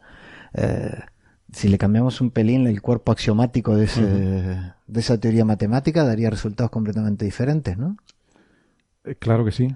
Sí, sí. Ah. Lo que pasa es que esto se basa en que tienes que reproducir todo lo que conocemos de mecánica cuántica y de relatividad general, que son las dos restricciones fundamentales, ¿no? Y eso al parecer no es fácil de hacer. Por eso tienen que hacerlo en 11 dimensiones. Mm. Tienes que irte yendo cada vez más dimensiones para intentar juntar esas dos cosas, ¿no? Sí, cada vez más epiciclos y diferentes. Bueno, puede ser, efectivamente. Pero es que es la única forma de encajar dos cosas que no te encajan, ¿no? Bueno, y no es la única forma porque de hecho no se ha conseguido todavía. Bueno, es la forma de llegar a leyes a base de, o sea, no deductivas, ¿no? Sino, bueno, de, de otra forma, ¿no? Inductivas. Uno empieza de abajo hacia arriba y vas mm, generalizando cosas y viendo que van funcionando en otras y que va pre- prediciendo otros fenómenos que no habías visto, ¿no? O sea, si, si supiéramos la teoría, pues estaría todo, sería todo muy fácil, pues solo hay que predecir cosas Claro. y ya está, ¿no? Que bueno, que volviendo a lo del principio antrópico, que no terminé de explicarlo, para tú invocar el principio antrópico tienes que tener una muestra muy grande de, de cosas. O sea, tú antes invocaba para la Tierra. Se suponía que había muchos planetas y nosotros vivimos en la Tierra porque justo es el que tiene las condiciones que a nosotros nos vienen bien. Si el único planeta del universo fuera Mercurio, pues probablemente no habría vida en el universo ni habría nada. Para tú poder decir que vivimos en este porque tiene estas condiciones, es que tiene que haber diferentes planetas con diferentes condiciones, ¿no? Entonces, ahora se intenta generalizar eso también al, vamos a llamarlo la burbuja, vamos a no decir universo porque a Javier le suena a multicuento, pero decir, bueno, las leyes físicas son las que son porque si la energía oscura fuera más grande, pues ya se habría acabado el universo hace mucho tiempo. Principio burbujil. Si fuera más pequeña, pues no existiría tal. Entonces, pues principio antrópico aplicado a las burbujas, pues quiere decir que hay muchas burbujas y esta es la nuestra, ¿no? Bueno, Claro. no sé, es un poco... Claro, hasta ahora es, es, una, es un problema filosófico porque no hay forma empírica de verificar esto. Pero claro, si ya me empieza a hablar de que en el fondo de microondas pueden quedar manchas producidas por la interacción con otro universo, pues ya empieza a ser empírico. Ya empieza a dejar de ser filosófico y empieza a ser... Bueno, si consigues descartar que es cualquier otra cosa. cualquier otra cosa más simple. Claro, hombre, evidentemente, Claro. evidentemente. O sea, si consigues tener evidencia empírica, ¿no? Esto, Ya, pero bueno, no estoy diciendo que sea esto, claro que no. Claro, ¿no? o sea, bajándolo a, digamos, a, otro, a otra escala es igual que lo de Tabi, ¿no? O sea, si uno supone que las variaciones en la curva de luz que se ven son civilizaciones extraterrestres, pues nos podemos poner a investigar la civilización extraterrestre, ¿no? Y calcular eso, lo que se ha calculado. ¿no? Hombre, en, La el, en el cantidad de- programa que decía de Javier que de alienígenas, siempre son alienígenas. Sí, pero si tú... O sea, si- no lo sé, pues alienígenas. Efectivamente, pero si, si haces ese, ese salto de fe y Sí. supones que son alienígenas, puedes usar todas tus observaciones para intentar entender a esa civilización alienígena, ¿no? Es un poco esto, ¿no? Lo que pasa que efectivamente puede ser cualquier otra cosa, ¿no? Claro. O muchas otras cosas. Sí, a lo que voy es que probablemente en el siglo XV plantearse que había planetas en otras estrellas se le podía ocurrir a Giordano Bruno, y, pero, pero seguramente como una entelequia. Mm. O sea, a nadie se le habría pasado por la cabeza que se podría realmente, seriamente y científicamente considerar explorar que haya Ah. planetas en otras estrellas y cómo son. No, yo supongo que en el momento en que alguien tuvo la idea de que el Sol era una estrella más, eh, la suposición de que, de que hay más planetas es eh, inmediata. Sí, por eso nadie quería No. aceptar que el Sol fuese una estrella más. Entonces Claro. era- eso era una herejía muy grande, En porque momento- entonces efectivamente en que, en que, en que no es especial. que ¿no? el Sol es una estrella más, eh, la- la- el, el hecho de que el Sol tenga planetas te hace pensar que la tengan las otras estrellas. Efectivamente. Claro, pero lo que te quiero decir es que era una cosa tan alejada del empirismo, probablemente era inconcebible que eso algún día pudiera ser accesible a la investigación empírica. Entonces probablemente era filosofía, religión, si quieres. Entonces es curioso que según va avanzando la ciencia, lo- los problemas que son filosóficos en un momento se convierten en empíricos. eh, por lo menos hasta ahora en la historia ha sido así, ¿no? Mm. Hay cosas que ahora nos parecen filosóficas en algún momento podrán ser empíricas, quizás, o quizás no, no lo sé. Pero que, que bueno, que nos, la historia nos ha sorprendido. Em, no sé, estamos ya como divagando Sí, sí, mucho, sí. ¿no? No sé, si, no sé si es momento de poner aquí punto final o quieren seguir con la noticia del el murmullo galáctico. Es que el, el- la- también quedaría bien el título murmullo galáctico, ¿no? Se puede combinar mur- murmullo galáctico en otros universos. Todo junto. Todo junto, está bonito. Te vamos a dejar elegir los títulos del programa porque no- a mí se me da Sí, sí, eh. Yo ya no lo hago más. Eh, Eso, eh, murmullo galáctico para una canción de Drexler iría. de. Sí. Ya lo de los universos paralelos lo ha hecho, ¿no? Sí, también. Sí, claro. Ese es de compatriota tuyo. Ese es. Ya, ya. Ya veo, ya. Nada, yo, yo creo que Coffee Break no, no ha de mentir en los títulos. O sea, se ha de diferenciar de los jimenismos en, en algo. Y dice, oye, aunque el título no sea popular, pongámoslo igualmente. O sea, que no me hagáis caso con lo de...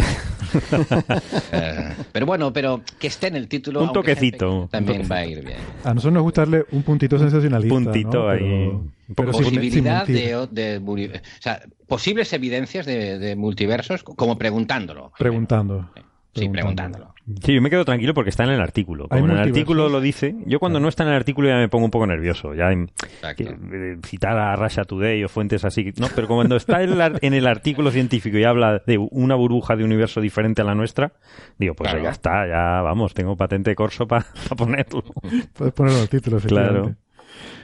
Bueno, eh, no sé, ¿alguien ha mirado lo del murmullo galáctico? A mí es que me gusta mucho el título. Entonces, y por cierto, debo decir que esta, esta noticia nos la envió Nacho, Ignacio Ujú. Trujillo, que, que no pudo venir al programa, pero dijo, oye, esto está chulísimo, lo tienes que comentar. Y la verdad que lo estuve leyendo y me, me resultó muy gracioso. Es, em, eh, es un artículo que puso en el servidor de preprints em, el archive. Em, lo puso un investigador eh, geofísico que se llama Francesco Molurgia, de la, o probablemente se diga Molurgia, de la Universidad de Bolonia. Y, y es, un, es un artículo en el que habla de, bueno, de un tema que él ya, ya ha explorado en anterioridad, en otros artículos, eh, y consiste en intentar utilizar la Tierra como detector de ondas gravitacionales. O sea, ondas como las que detectó LIGO el año pasado, Mm. Em, pero aprovechando la gran cantidad de estaciones sismológicas que hay en la Tierra y la cantidad de datos que hay y la extraordinaria precisión y sensibilidad que se tiene al combinar todas estas estaciones, ¿no? Y mm, bueno, hay una cosa que llaman el, el murmullo de la Tierra, que, que es ese, bueno, ese, ese, mm, esa señal continua que detectan los sismógrafos, ¿no? Ese, ese movimiento continuo del magma terrestre, que no está asociado necesariamente a terremotos, sino que es de baja intensidad, de baja escala, pero que es continuo, persistente ahí, ¿no?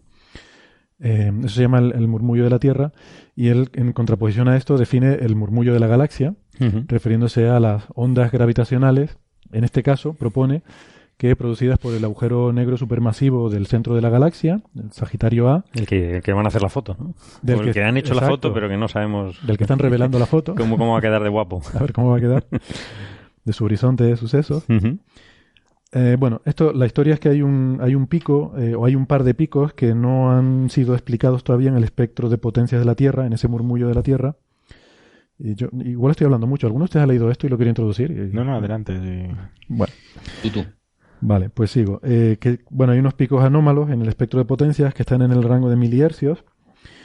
em, y que es un ruido de, bueno, unos picos en este ruido de fondo que no han sido explicados todavía por, por procesos de la Tierra, ¿no? Y hay algunas explicaciones exóticas, por ejemplo, eh, que tenga, que sea algún tipo de acoplamiento que todavía no entendemos con las oscilaciones del Sol. El Sol tiene, hoy, hoy nos ha quedado un programa muy, muy, Muy- solar. muy ¿eh? redondo. Nos estamos metiendo mucho Muy solar. muy, muy de ra. Eh, pues el Sol tiene unas oscilaciones también acústicas, en, también en, eso, en esa banda de, de, mili- de milihercios, entre 3 y 5 milihercios. Y pues simplemente yo entiendo que motivados por esta coincidencia numérica, pues eh, hay artículos en los que se dice que quizás hay algún mecanismo desconocido que acopla la oscilación solar con la terrestre. Bueno, a mí esto me parece, no sé, me parece complicado, ¿no? Y fíjate que, fíjate que yo soy receptivo hasta cosas de multiversos y tal, pero, pero esto lo veo complicado. Pero bueno, es una posibilidad. Aquí este autor, eh, Mular, Mulargia, creo que lo dije mal antes, Francesco Mulargia de la Universidad de Bolonia, él plantea que lo que puede estar ocurriendo aquí es que lo que estemos viendo en estos picos anómalos sean ondas gravitacionales. Y se hace un modelito muy sencillo en el que considera la Tierra en su conjunto, ¿no? Y qué pasaría cuando estas ondas gravitacionales pasan a su través. Eh, y la fuente más, eh, más obvia de ondas gravitacionales, pues serían cosas que orbitan este agujero negro supermasivo. Eh, entonces él considera mm, situaciones de eh, objetos compactos, de agujeros negros, de estrellas de neutrones cayendo este agujero negro, y llega a la conclusión de que mm, un modelo sencillo en el que tengamos dos estrellas de secuencia principal orbitando este agujero negro, en órbitas relativamente elípticas, darían lugar a un flujo continuo de ondas gravitacionales que emitirían estos sistemas, bueno, este sistema del agujero negro y estas dos estrellas, un flujo continuo de ondas gravitacionales que sería compatible con las eh, observaciones que se miden con estas frecuencias de, de miliercios.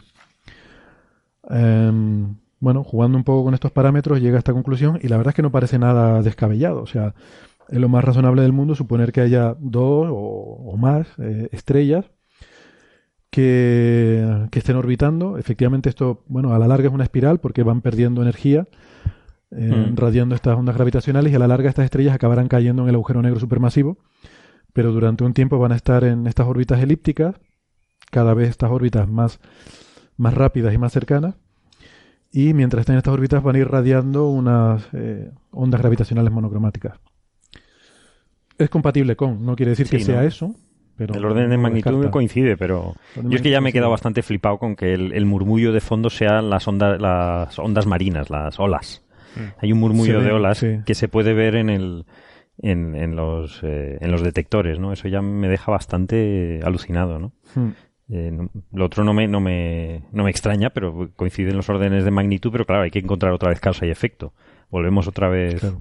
que, que los números pueden ser, podría ser, pero hay que ver si es. Claro.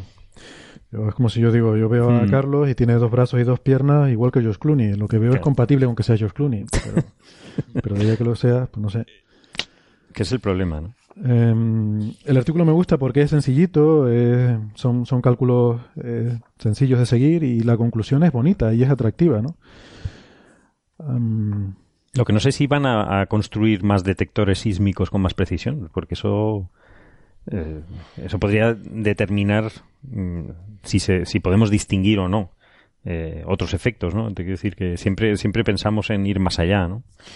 Hombre, yo creo que es, eh, la calidad de los, de los sismógrafos es suficientemente buena. Mm. Yo creo que como para que alguien que se plantee usar la Tierra como un detector, Como un de onda detector, gravitatoria eh, y que se plantee filtrar el resto de cosas, pues se puede hacer, ¿no? O sea, Hombre, de sí, hecho, sobre todo si estos datos están disponibles al público, ¿no? ellos Sí. ya detectan esto, con lo cual, o sea, parece que la sensibilidad está ahí. Otra Está cosa ahí, O sea que por ejemplo, para, para evitar este tipo de eh, otro tipo de efectos, a lo mejor pues hay que correlar cosas y te- o sea, hacer un análisis un poco más profundo, pero, pero bueno, si los datos están disponibles, pues a lo mejor se pueden. Ahí, la la verdad que la idea no, no es nueva y estaba, ay, qué pena que se ha ido Francis, quería haberle preguntado por esto porque él escribió ya el año pasado sobre este tema a raíz de otro artículo también de este mismo investigador y otro colega que habían hablado sobre el tema y lo, lo comentaba Francis en su blog. Y, y ponía incluso una referencia de del año 69 de Dyson en Astrophysical Journal donde ya proponía la idea de usar la Tierra como, como un detector de, de ondas gravitacionales y bueno, o sea, que, que parece que es un tema ahí que no está muy explotado, pero que vale la pena, vale la pena explorarlo, ¿no? Porque podría ser muy interesante. Em, hay diferentes rangos de frecuencias, ¿no? Con esto de las ondas gravitacionales, porque diferentes tipos de eventos van a dar lugar a diferentes em, a diferentes periodos, a diferentes frecuencias de, de estas de estas ondas. De todas formas, eh, o sea, yo entiendo que los sismógrafos en la Tierra deben ser más sensibles que, que, por ejemplo, la sismología que se hace de estrellas, ¿no? Del Sol o de estrellas, pero a lo mejor resulta que simplemente mirando un montón de estrellas uno puede eh, combinar las observaciones sismológicas de muchas estrellas para intentar aislar este mecanismo, ¿no? O sea, es como tener un montón de sismógrafos repartidos por el por la galaxia, ¿no?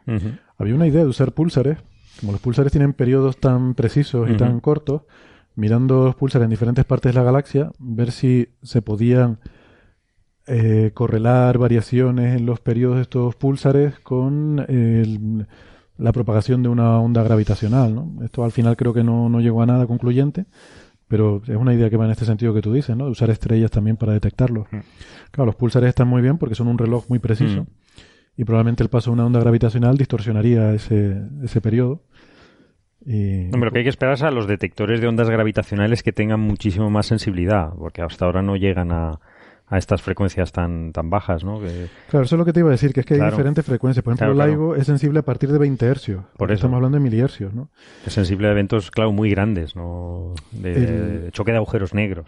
El LISA este Ujú. de la Agencia Espacial Europea, pues sí que va a estar entre milihercios y un hercio, o sea que Claro, hasta ahí llegará. ahí podrá llegar. Ujú. Porque eso, diferentes procesos van a dar lugar a diferentes cosas. Esto, el, lo que dice aquí es que cuando estas estrellas caigan al agujero negro, pues se producirá un, un chirp, ¿no? Un, ¿Cómo diríamos esto? Un- no sé, chirp es el ruido que hacen los pajaritos. Un, un tuit. Un tuit. Un pillido. Un pillido. Un, Sí. ¿Cómo se dice? Un, pi- un Pío, pío, pío. Trino. Bueno, Un trino, tri- sí. eso. Gracias, Juan Carlos. Trino. Que se producirá un trino que, como el que detectó LIGO, ¿no? Que si, si recuerdan, ¿no? La señal esa que nos enseñan tan bonita, que dicen que es la señal de dos agujeros negros colisionando, pues es, es una señal muy breve, ¿no?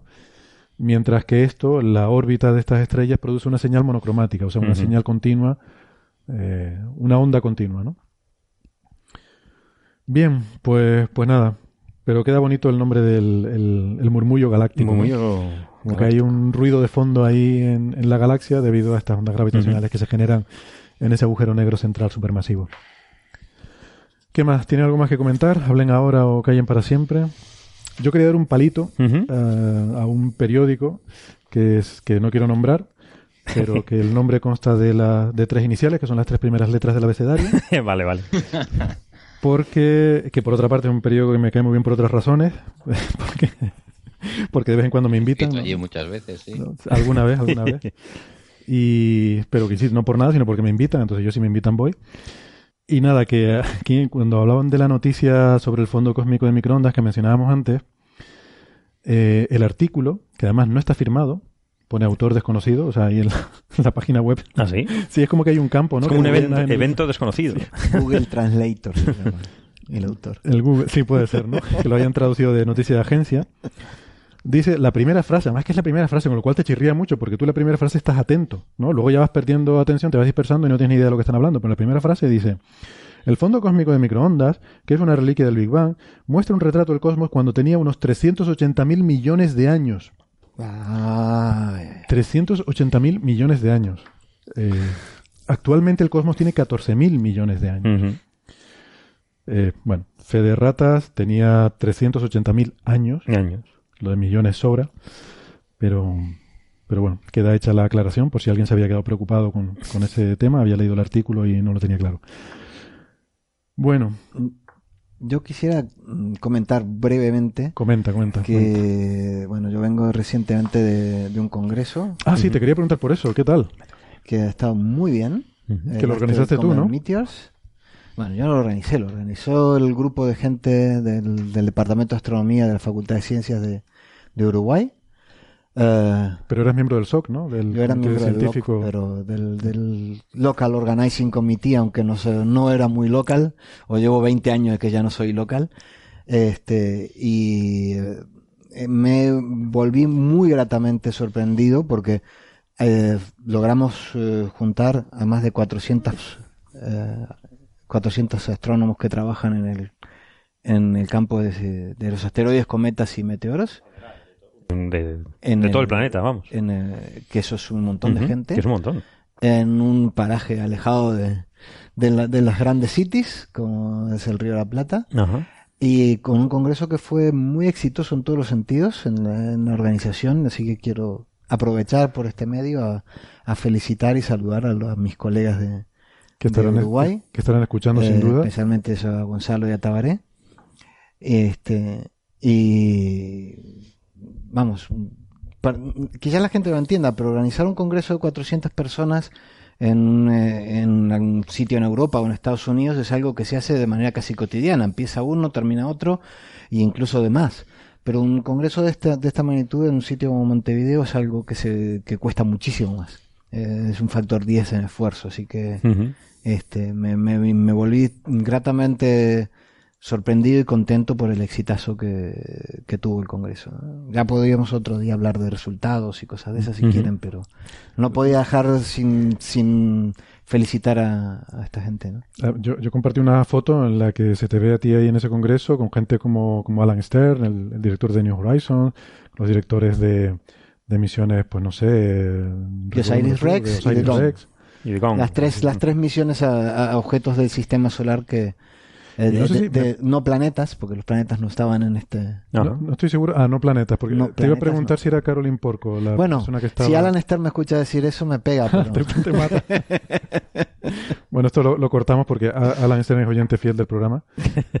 Pero lo corta. Eh, que no, no sé, en, la- en esa foto, la persona que se ve al fondo no era Caroline Porco. No, es, He- es Heather, es, Heather, es, es la segunda al mando de Osiris Rex.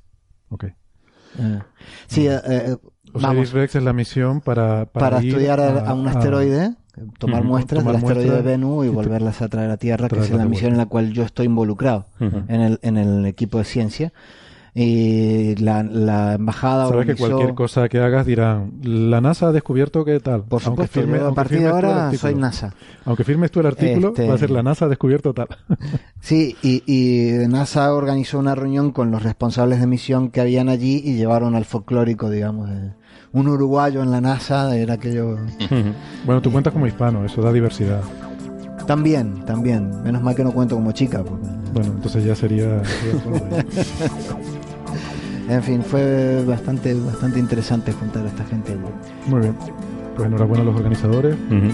y, y nada, y enhorabuena a los oyentes por aguantarnos más de dos horas de programa otra vez esta semana. Yo espero que lo hayan pasado rápido.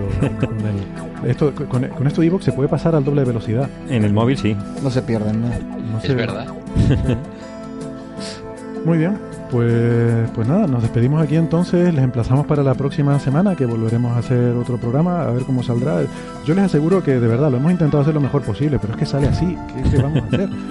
El próximo saldrá mejor, se los aseguro. Hasta la semana que viene. Igualmente nos escuchan. Adiós. Adiós. Hasta luego.